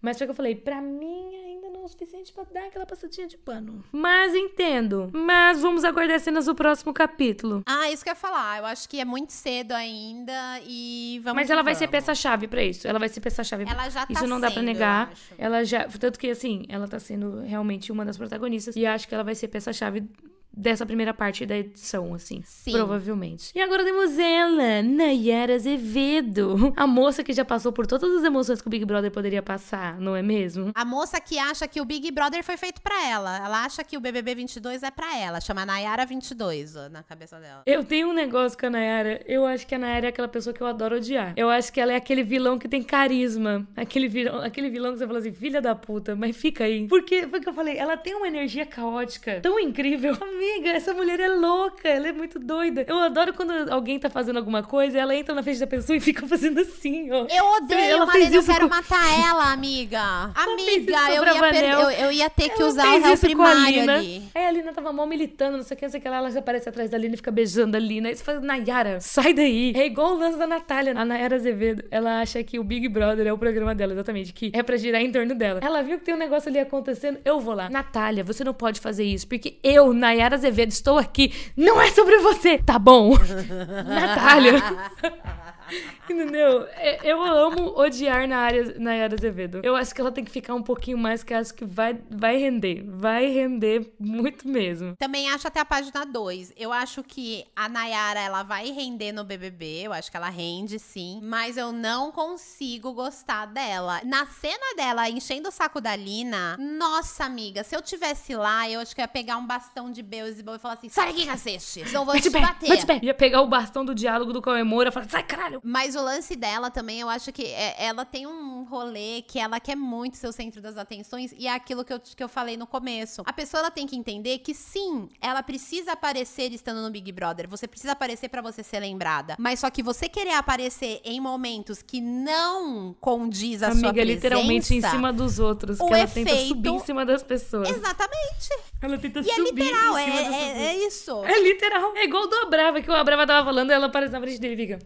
Aí ele fala: Que que é isso? Sai da frente. Eles são amigos antes, né? Eu, eu vi ele explicando que ele ficou com medo de ter que parar tudo só pra ser, a- ser assisten- assistencializar ela, sei lá como que eu posso falar. Mas eu acho que é muito além disso. Eu acho que ela é, tipo, talvez uma amiga próxima dele, mas que talvez ele não concorde muito com a maneira dela pensar. E eu estou amando que ele não está se podando por ela. Então ele não colocou ela no VIP, por exemplo. Eu gostei, eu gostei disso. E é bom pra ela aprender também. Eu achei que fez muito sentido colocar Jade e Lina no, no VIP, porque foram as pessoas que quase ganharam também. Eu achei muito legal Eu acho que ele, eu dele, acho que ele pensou nisso. Eu acho que ele pensou Sim. nisso, porque faz muito sentido. E vale ressaltar que a Nayara, ela, eu acho que ela entra no BBB pensando em se mostrar uma imagem boa, porque ela já explicou o rolê que ela foi no, no almoço do Bolsonaro. Ela tentou explicar um monte de coisa. Ela, tipo, virou pro Arthur Aguiar e falou assim: Você acha que quem ama atrai? É óbvio que ela falou aquilo porque ela sabia que isso ia ganhar uma pauta, um lugarzinho numa manchete ali e tal. Ela tá aí pra tentar ser a isentona, sabe? Aquela pessoa que fala uma coisa que agrada a todo mundo. E nessas horas ela fala muita merda, tipo, quando falou pra Maria que, ai, o meu sonho é ter a sua cor. Tipo assim, gata, se situa. Para de falar as coisas pra, pra querer que os outros te aplaudam como desconstruída. Ai, eu fico pegando sol, mas eu nunca fico bronzeada que nem você. É óbvio, porque ela é preta, você é branca. E, e- e- tirando, assim, tudo que é ser uma, uma mulher preta na, na nossa sociedade, sabe? Tipo, resumindo tudo a ter uma cor de pele que ela gostaria de ter quando ela vai ao sol. Se liga. Se liga, hein? Se liga, hein? Se liga. O próximo da lista, eu me recuso, que é o Rodrigo, entendeu? O Rodrigo só quer dizer que se um dia te elogiei, estava louca na droga. E eu sou mais uma vez, cala a boca, Rodrigo. Pelo amor de Deus, edição, para de mostrar esse homem falando. Mais 18 pessoas nessa casa. Tem mais 18 pessoas. Não é possível que não tenha ninguém nessa casa falando uma coisa mais interessante que o Rodrigo paranoico com o jogo. É só isso que eu quero dizer. Pelo amor de Deus, edição. Pare. Pare, edição. Pare. Eu prefiro ver a Bruna reclamando do High School Musical. Eu prefiro ver, eu prefiro ver o, o, o Vini dançando do que ver o Rodrigo falando de jogo. Não aguento mais. Assim como todas as outras pessoas dentro dessa casa. Eu acho que o Rodrigo ele se empoderou muito aí com que com o discurso do Tadeu e tá se achando o fodão, porque o que que o Tadeu falou? Será que o Brasil está gostando do que eles estão do que eles estão vendo? Aqui não é, dananana. Então, o que que na cabeça do Rodrigo ele fez o quê? Aqui associação, as pessoas estão gostando de mim porque eu sou o único que quero jogar. E daí ele eu acho que ele ele se apropriou do jogo como sendo o mestre do jogo, sabe? Ai, amor, desaproprie, desaproprie, desaproprie dessa casa, sai dessa casa. Vai embora. Eu só queria, assim, eu sinceramente falando assim sobre o que eu queria do Rodrigo, eu queria que alguém que ele não imaginasse acordasse pro jogo de um jeito que, meu, se sobressaísse e mostrasse como ele tá sendo um jogador super medíocre, super limitado, querendo que todo mundo concorde com ele. Nossa, se fosse a Lina, nossa senhora, eu ia Linho gozar Jade, assistindo esse momento. aceito, aceito As duas, as duas, as duas. Aceito até o Arthur Aguiar fazendo isso. Só, pelo amor de Deus, gente. Rodrigo, não. Vamos pro próximo. Quer falar mais uma coisa desse homem? Porque eu não aguento mais. Paulo André. Continua bonito. Podemos ir pro Amiga. próximo, gente. Próximo, família. Aí, tadinho. Não, gente, Paulo André, ó, não tem muito o que falar dele, que ele tá muito quietinho, tá muito na dele, ele tá ali naquela, naquela entendeu? Um Curtindo ali assim, aquele- Jade. Exatamente. Curtindo esse- essa, irmandade melação dos brothers dele Sim. também. Queria ver esse homem correndo, que na prova do líder ele, ele começou a fazer uns, uns aquecimentos ali que eu falei, mano, esse maluco vai ser a milhão em cima desse pau. Não rolou. Meu, então, ele, ele tava treinando, ele fez uns bagulho lá, tipo, de dar uns pulos. Incrível, incrível, incrível. Eu, eu, sinto, eu sinto muita falta, assim, de uma interação maior com as pessoas. Eu não sei. Eu quase nunca vejo ele falando nada, só eu tô gostando da beleza dele, continuo gostando. Não, ele tá belíssimo em todas as festas, em todos os ao vivo. Que homem estiloso, né, gente? Servido looks e beleza. Vamos servir personalidade, Paulo André? Por favor, a gente agradece. Gente, é como a gente tirou, né, um, um, um pipoca, agora vai vir um outro camarote, que é o Pedro Scooby, gente. Pedro Scooby, que é o participante que tem mais leveza nesse jogo, gente. Ele não tá nem aí pra nada. Ele só quer estar ali, tá, quer estar imunizado, quer estar feliz, não quer jogar, não tá com preocupação nenhuma. O que, que você acha dele, miga? Amiga, eu gosto muito do- da vibe do Scooby. Eu acho até de certa forma engraçado que o cara admitiu dentro do Big Brother que nunca assistiu a porra do programa. Mas ele tá lá, entendeu? Ah, foi mal, nunca assisti. Posso votar em mim Posso mesmo? votar em mim mesmo? Ele é um gol, ele, ele, ele é um Golden Retriever Energy meio chapado. Ele, ele, ele tem, ele é o João Frango, o João Frango da Disney com o Crush, a tartaruga da Disney também, que fica só numa pessoa. Entendeu? Mas eu gosto muito da vibe do Scooby, porque o Scooby é esse cara que ele joga energia de todo mundo pra cima, ele quer todo mundo bem. Eu gosto muito desse tipo de gente, porque eu sou meio assim, a Maíra sabe, eu sou essa própria pessoa que fico, vamos, gente! É sobre isso aí, ó. Vocês dois vão se pegar, vamos se É pegar. Eu sou muito essa pessoa. Mas assim, é, eu não acho que ele vai se esconder do jogo. Foi igual que eu falei. Não acho que ele vai se esconder do jogo. Eu acho que ele não quer combinar coisa e nem passar por cima de ninguém. Que foi o que eu falei. Eu assisti lá o outro reality, o Exatlon. Ele, quando ele pega pra pegar pra ganhar, que lá eram muitas provas físicas, tinham votações também e tal, mas muitas provas físicas, Pedro dava cento e foca em 10% sempre. E aí, quando tinha gente do time dele, ele torcia. Ele é o cara, tipo, das provas da competitividade, porém não é o cara de puxar tapete. Eu sinto isso também nele. Ele é, é aí que ele vai servir. Tanto vocês viram nas, nas provas. Se o cara realmente estivesse cagando, ele não ia dar a vida ali pra ganhar a porra da prova. Ele só não quer ter que se indispor com ninguém. Foi que ele falou assim, eu, eu, tipo assim, aquela frase que tá todo mundo falando, ah, que ele falou, eu não vou dar minha vida aqui. Não vou. E eu até que concordo de certa forma. Eu acho que a questão que ele quis dizer de não dar a vida dele é de não queimar a carreira dele. É de não passar por cima de princípios dele. É dele, tipo, jogar aquilo com muito comprometimento, mas não a ponto de se fuder pra isso. E nem de foder ninguém. É, que eu acho que o ideal é todo mundo jogar assim, que é questão de hombridade, de certa forma. É, eu acho que, tipo assim, eu acho que o jogo dele, eu acho que ele não ser uma pessoa muito insana no jogo, eu não acho que traz um dano gigantesco ao jogo nenhum, não. Eu acho que é o jeito dele, ele quer fazer dessa maneira. Ele é uma pessoa que traz muita alegria na casa, ele traz muita. Cara, ele traz felicidade. Eu gosto muito dele porque quando ele tá envolvido, ele tá fazendo alguma coisa engraçada. Risada. Ele tá fazendo, ele tá fazendo as pessoas darem risada, ele traz a piada, ele traz também nos, em alguns momentos, ele traz também muita sanidade, assim, tipo assim, uma, uma sensatez. Ele fala, ele escuta muito bem as pessoas. Eu vejo que o Pedro Scooby sempre, desde sempre, foi uma pessoa muito interessada em ouvir as outras pessoas. Então, tipo assim, ele tá sempre em conversas e quer ouvir a outra pessoa. Ele traz também coisas muito legais, ele tem uma vivência aí, né, como surfista, que ele já viajou para muitos países, então ele, ele traz conhecimento de outros países. Sabe quando a pessoa ela viaja para um lugar e ela acaba sabendo mais coisas sobre esse lugar? Então, e ele traz isso. Então, eu acho isso muito legal no Pedro Scooby, né? Então, para mim, ele é um cara legal. Chegaram na internet, vasculharam o passado dele, acharam foto dele nas manifestações apoiando o Bolsonaro e tal. Eu queria muito saber, inclusive, se você tá assistindo aqui no YouTube que dá para comentar, comenta aqui se como está o status atual político de Pedro Scooby, se você sabe, por favor, me conta, porque ele não age de uma maneira como um bolsonarista. Exatamente, com respeito à cultura alheia, ele tem muito respeito da cultura alheia. Eu acho que ele é uma pessoa que escuta, ele não tá com cara de bolsonarista, talvez ele seja um arrependido aí.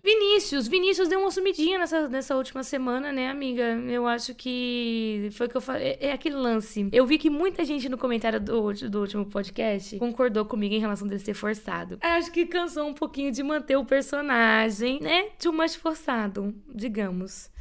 Então, acho que ele deu uma, deu uma quedinha na energia. E não tem muito o que falar dele essa semana, a não ser que ele, ele falou um negócio que eu achei muito bonito pra Nayara Azevedo, que ele fez, recitou um negócio lá pra ela que eu achei bem legal, de uma sensibilidade legal. E é isso. O Vini nunca me teve muito, então não tenho muito o que falar dele, porque não, não, não, a gente não se tem. Entendeu? A gente não se tem. Bom, é, eu também não tenho muita coisa para falar do Vini. Eu acho que realmente o Vini. Foi aniversário dele também, aquariano. Foi aniversário dele, exatamente. Foi. O Thiago Bravanel falou coisas muito bonitas para ele. Eu achei bem legal. Eu acho que o Vini é uma pessoa muito intensa. E a, a pessoa intensa numa atividade como o Big Brother, nos primeiros dias, sabe quando você tem um evento muito legal pra ir, que você quer arrasar no look e você acaba pecando pelo excesso? Você escolhe, você quer usar todas as roupas legais que você tem, e só que elas acabam não combinando, e aí fica meio estranho, e aí você fica é o meio Vini. cagada com. Vini Energy. É o Vini. O Vini, ele tem muita coisa legal para oferecer. Eu acho ele uma pessoa divertida, eu acho ele uma pessoa intensa, eu acho ele uma pessoa que faz comentários engraçados. Eu acho tudo isso nele, de fato. Toda a expectativa que as pessoas colocaram em cima dele, ele sendo super seguido antes mesmo do programa começar, eu acho que gerou uma expectativa no público que talvez ele não esteja correspondendo, porque ele ainda tá entendendo como trabalhar essa intensidade dele ali naquele programa, entendeu? E esse tipo de coisa só o tempo vai dizer. Eu acredito que o Vini, ele não vai pro paredão logo. Ele é visto como muito forte dentro ele foi da casa. sete pódios, sete pódios ele esteve. Sete pódios, exatamente. Eu acho que sim, eu, eu não acho que todo mundo esteja amando ele, mas eu acho que as pessoas estão amando ele com medo de odiar ele e ele ser muito querido aqui fora, porque as pessoas olham para ele e veem nele um estereótipo que faz sucesso aqui fora. Porque teve o Gil do Vigor e etc, etc. Então eu acho que as pessoas, elas também estão, assim, enaltecendo ele, tá se forçando a gostar, sabe? Por estratégia. Eu, eu acho que ele vai ficar muito tempo na casa e eu acho que a gente vai conhecer ele melhor a partir do momento que ele tirar um pouco essa intensidade de mostrar trabalho, de mostrar entretenimento. É natural o entretenimento dele, sabe? Ele tinha que deixar vir, mas eu entendo também essa fixação, essa ansiedade de mostrar alguma coisa para não ir pro paredão e tal. Tirou uma foto com a rabada lá da Shepe, foi isso. E agora temos o nosso líder da semana, Tiago Abravanel que fez com que Silvio Santos fosse visto na Globo. Não sei se você viu, saiu agora enquanto a gente tá gravando isso, o Twitter do SBT postou um negócio. E o líder da semana é Thiago Bravanel. Todo bonitinho. Mandaram lá no nosso grupo do, do WhatsApp do Fogo no Podinho. O grupo no WhatsApp, gente, só pra te avisar, é nosso, assim, tá, gente? Não é, é nosso, você falou de um jeito como se, ah, vem pro nosso grupo do WhatsApp. Não!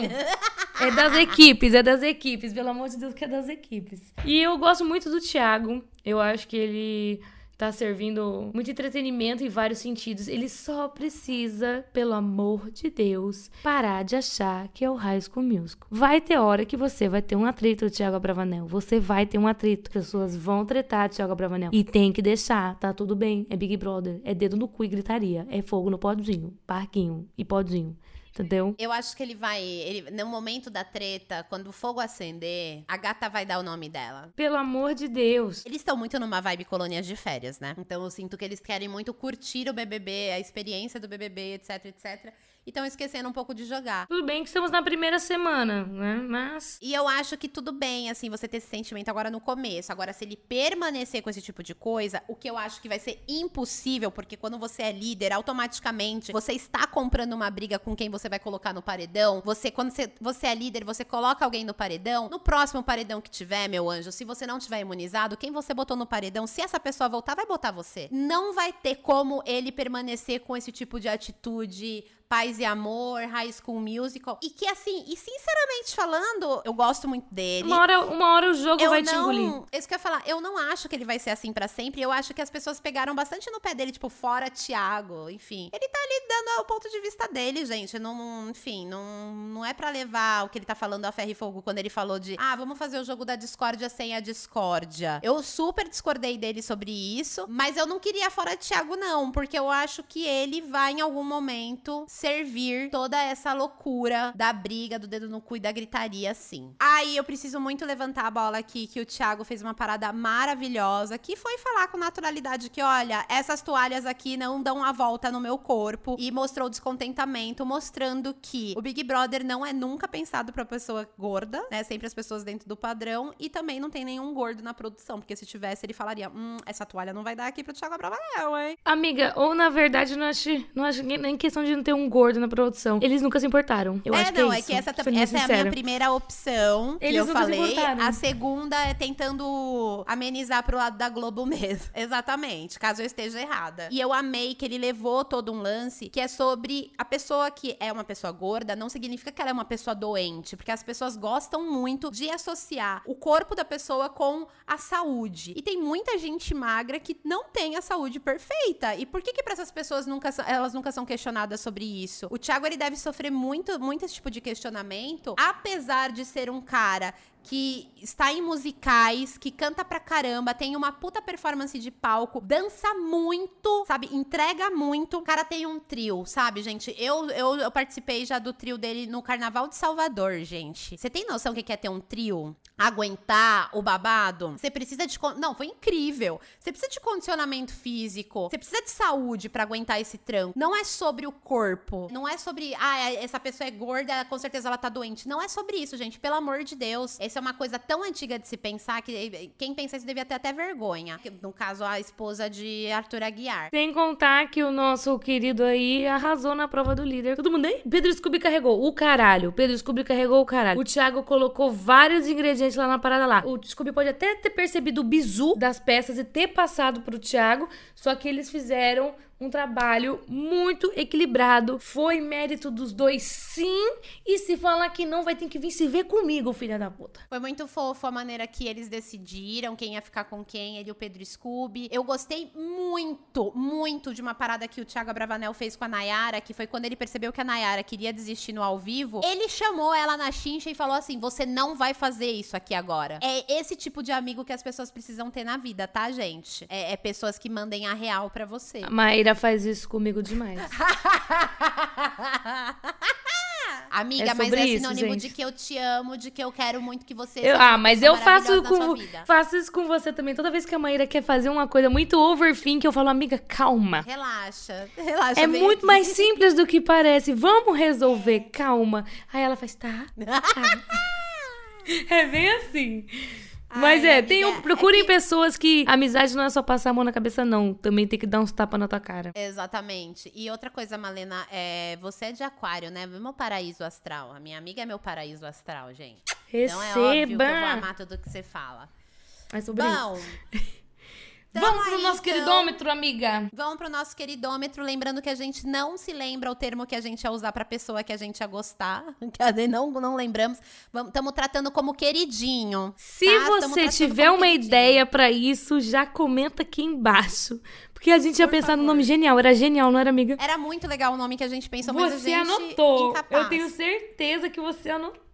Eu tenho que buscar essas, no- essas notas, amiga. Eu tenho meu bloco de notas, é tudo coisa que eu anotei e eu não lembro que eu anotei. Eu vou lembrar cinco meses depois. Quando acabar o BBB, eu vou encontrar. Tu abre o bloco de notas e fala, oh, eu lembrei disso, aquilo, aquilo outro que estava aqui. Uh, é tipo isso. Eu vou trazer então aqui meus três queridinhos aqui dessa semana. Aí eu vou, eu vou começar falando da Lina. A Lina, ela era minha queridinha antes nem de entrar no, no babado. E ela só confirma to- todas as minhas expectativas. Ela é, é uma participante muito completa do BBB. Ela tem história, ela tem entretenimento, ela, ela sabe o momento de se posicionar. Ela tem muita garra nas provas e ela quer muito ganhar. Então, pra mim, ela é a número um de queridinha e vai continuar sendo por muito tempo. Vou falar da Lina também, porque eu acho que, levando em consideração ainda tudo que aconteceu com ela nessa semana, ela não ter perdido a leveza dela, só mostra o quanto ela é uma pessoa incrível, maravilhosa e superior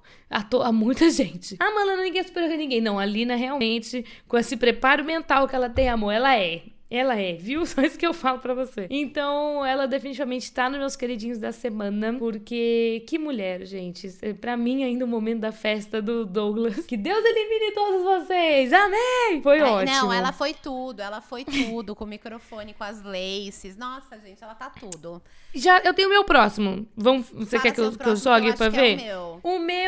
Jade Picão, maravilhosa Jade Picão, que tá servindo é, muita coerência. Tá todo mundo na internet muito feliz com os posicionamentos da Jade, que a gente queria muito amar Jade. A gente ia amar Jade dando uns pequenos closes errados, com, que a gente achou que ela não ia querer, por exemplo, lavar o banheiro. A gente ia, tava todo mundo preparado pra fazer- passar esse pano. Mas não, ela tá servindo tudo. Então estamos todos amando amar Jade. Coerente, engraçada. Gente, o biquíni de crochê o umbigo tampado, pra mim foi uma tendência. Se você for pra praia amanhã, você vai ver gente com esse biquíni de crochê, amor. Cenas icônicas de um BBB, com certeza. As tiazinhas do crochê já estão todo mundo ali pegando aquele ponto cruz, ó, pra fazer esse biquíni ser a tendência desse verão aí que tá rolando. 700 reais custa o biquíni, mas já está sendo vendido nos mercados populares. E aí eu acho que ela tá entregando coerência em seus discursos, ela tá entregando nas provas. Porra, a Jade na prova de jogar o, o disquinho foi muito bem. Foi muito bem também na, no lance do porquinho, foi muito bem na prova do líder com a Lina. Então, eu acho que ela entrou no BBB, é óbvio, pra fortalecer a imagem dela, conseguir mais público. Só que ela, você, vê que ela, você vê que ela tá com vontade. Ela é uma camarote que tá querendo viver essa parada. Então, Jade. E tu, amiga? Seu próximo, acreditinha. Minha segunda queridinha também é Jade. Gosto muito. Tudo que a Malena falou, eu concordo. Jade! E agora eu vou pra, pra terci- pro- meu terceiro queridinho aqui. Eu acho que eu vou colocar como terceiro, como a terceira pessoa querida, a Maria. Eu gosto muito Amiga, eu não sei gosto- igual! Ai, amiga, jura? O meu é igual também. Eu já vim certinho. Maria Jadelina. É isso mesmo, amiga. O meu também. Eu gostei muito da conversa que ela teve com a Natália. Eu gostei muito do que. da- eu, eu acho que a Maria, ela vai se tornar uma grande aliada da Natália. Eu acho que a Maria e a Natália têm uma história de apoio, sabe? Eu acho que esse momento em que a Maria vira pra Natália, no primeiro breakdown que ela tem, e fala pra ela: Cara, eu também sou uma mulher preta nessa sociedade, que a gente ajuda todo mundo. E daí a Natália vira e fala: E ninguém ajuda a gente. Eu acho que conta muita coisa. E como espectadora de um reality show, né, eu acho que mostra muito uma coisa que muitos programas da TV não mostram. Então, eu, eu acredito muito que a Maria, ela vai além do entretenimento engraçado, da festa e tal, e vai pra uma maturidade que me assusta muito, porque ela é muito nova também. Ela tem 21 anos, né? A Maria, ela completou 21 um pouco antes de entrar, se não me engano. Ela é muito nova, muito madura, muito acolhedora, e, e- e é- isso é natural dela. Ela não tá ali pra fazer o papel de acolhedora, ela tá ali pra fazer o que ela tá com vontade. Então, ela dança, ela acolhe, ela come, ela faz o que quiser. Cara, é, só complementando o que você falou, que também são muitos meus motivos, eu vou pra parte mais leve, podemos dizer. Maria está entregando muito nas festas. Maria também está entregando em não conseguir fazer as provas. Essa prova com a Bruna, que elas não conseguiram colocar nem o pãozinho, gente. Todo mundo com sanduíche gigante. E você vê as duas lá indo e voltando com as mesmas quatro fatias de pão e não conseguindo, sabe? Ai. E, e, e, muito isso também. Eu acho que ela tem conversas muito legais com as pessoas, não só conversas sérias, mas ela é muito descontraída. E acho que ela tem a energia bacana de uma campeã de BBB, que é aquela pessoa que se entrega na festa, aquela pessoa que pede desculpa, aquela pessoa que age no impulso. Eu acho que a Maria também, junto com a Lina, tem todo o perfil de ganhadora de BBB porque são nas vulnerabilidades que a gente se conecta. E Maria mostra todas as suas. Então eu acho que ela tá aí pra barbarizar. Três queridinhos, duas plantas, duas amiga. plantinhas. É tu. A minha primeira planta é a planta mais bonita da fauna, da fauna não, no caso da flora, né, do BBB, que é o Paulo André. Pra mim, ele é uma planta, infelizmente, uma planta linda. Planta planta. Não tem nem o que dizer. Né, não tem nem o que dizer do é Paulo André. Exatamente. Eu, pra gente não ficar combinandinho, eu vou colocar o Lucas como planta, porque pra mim ele não fez nada essa semana no CBJ Eslovênia, entendeu? Então, tipo, na verdade, dá pra fazer o conjunto, os dois, né? Pegar os dois e ser por uma planta. Eslovênia e Lucas. Por que que tu fez? Ah, tu que tu fez hoje? Ai, chamei a Lin pelo pronome errado e beijei o Lucas. É sobre isso? É sobre isso a jornada. Eu acho que eu prefiro até o Paulo André sendo belíssimo, entregando beleza, que pelo menos ele tá entregando alguma coisa. Exatamente, sim, também acho, também acho muito. A outra planta que eu acho, amiga, daqui que eu posso trazer pra gente nesse momento, eu fico até meio mal de dar a planta pro Vini. Eu fico um pouco mal de dar planta pro Vini, porque eu não consigo lembrar a movimentação que ele trouxe no jogo nos últimos tempos. A Bruna, a Bruna também ela é mais paradinha, mas é aquilo que a gente falou, pô, a reclamação dela do High School Musical, ela se, se posiciona na hora que tem que se posicionar. O Vini eu não lembro de nenhuma coisa assim muito uau, que engraçado e tal. É, então eu vou botar o Vini e o Paulo André. Cara, eu vou colocar a Laís. Uh, ela deu o close errado no negócio da Lina também, mas tirando isso, não foi mais nada só pra gente não, não repetir as nossas plantas. Porque é outra coisa assim também. Infelizmente, dá pra dar também essa planta pra Jessie, que ela tá muito quietinha e tal, mas pelo menos ela deu aquele chega mais no Luciano. Sou professora e tem um ótimo ouvido. Mas acho que a Laís é mais. E o basculho, amiga, pra mim não é novidade. Leve, Rodrigo, e calhe a boca junto enquanto vá. Vá em silêncio levar esse basculho para fora. Eu ia falar para você que eu não ia ter como escolher outro basculho também, que o nosso basculho ia ser igual não, amiga. Amiga, não, não, não, dá, não tem nem como dissertar sobre essa porra. Apenas segue o podcast inteiro que tá aí pra você. Cala a boca, Rodrigo, pelo amor de Exatamente. Deus. Exatamente. Inclusive, acabei de olhar aqui no, no, no Instagram. Rodrigo cogita ameaçar brother. Se você me colocar no paredão, um amigo seu está no paredão. Assunto: indicação do líder da semana. Ele chegou pra Laís e falou assim: Deixa eu te falar. Sabe o que estou pensando? É uma jogada meio kamikaze, entendeu? Vou falar assim mais pro domingo. Vou falar, Thiago, não tem problema.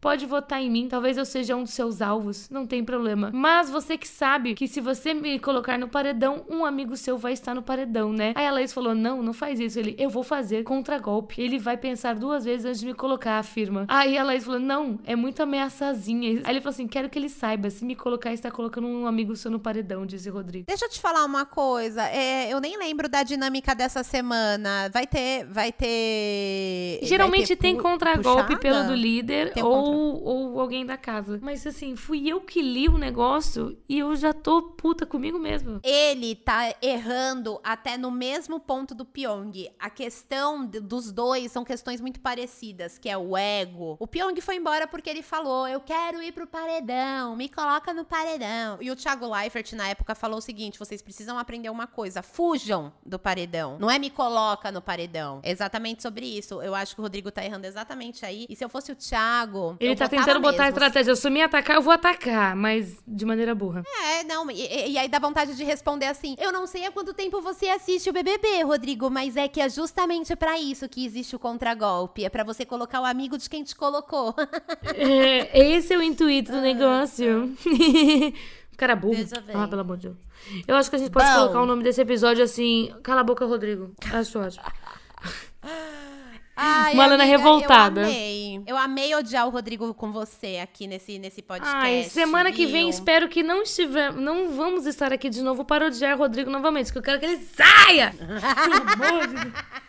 Amiga, você não tem noção que eu estou aqui na Europa assistindo os Big Brother tudo atrasado Quando eu vejo o Rodrigo falando, eu falo, eu vou pular. Aí eu parei e penso, não, eu tenho que, eu tenho que assistir pro Quando Fogo no Podinho. E aí a gente assiste com ódio. Eu também, eu sou assim com a Nayara Azevedo, amiga. Eu sou muito assim com a Nayara. Eu, eu tenho que pular a Nayara porque eu não consigo. Me dá uma vergonha ali absurda. Aliás, eu posso deixar aqui uma pergunta pros nossos fofogueiros de plantão. Qual dia que você acha que é melhor pra sair o nosso conteúdo, gente? Porque o Big Brother, ele às vezes confunde muita gente. Ah, vamos esperar a prova do líder, vamos esperar o nananã, vamos esperar tal coisa, vamos esperar a eliminação. Eu quero que você fale pra gente, pra gente fazer uma pesquisa. Não, a gente não tá prometendo fazer o que vocês querem que a gente faça, mas a gente quer saber a opinião de vocês pra gente ponderar justamente sobre qual é o melhor momento de soltar um resumão da semana. É antes do paredão? É antes da eliminação? É depois da prova do líder? Conta pra gente, a gente precisa muito da ajuda de vocês pra determinar isso. Conta pra nós que a gente quer saber. Como vocês preferem consumir? Vale lembrar, se você tá aqui no nosso canal assistindo a gente, se inscreva, por favor. Se você está nos ouvindo pelo seu streaming favorito, por favor, nos siga. E também responda a nossa enquete. A gente quer saber quem você acha que vai ser o indicado do nosso líder, Thiago. Gostaria muito de saber a sua opinião. Deixa aqui pra gente. Se você estiver no YouTube, você comenta quem você acha que vai ser o indicado do Thiago, que a gente quer saber.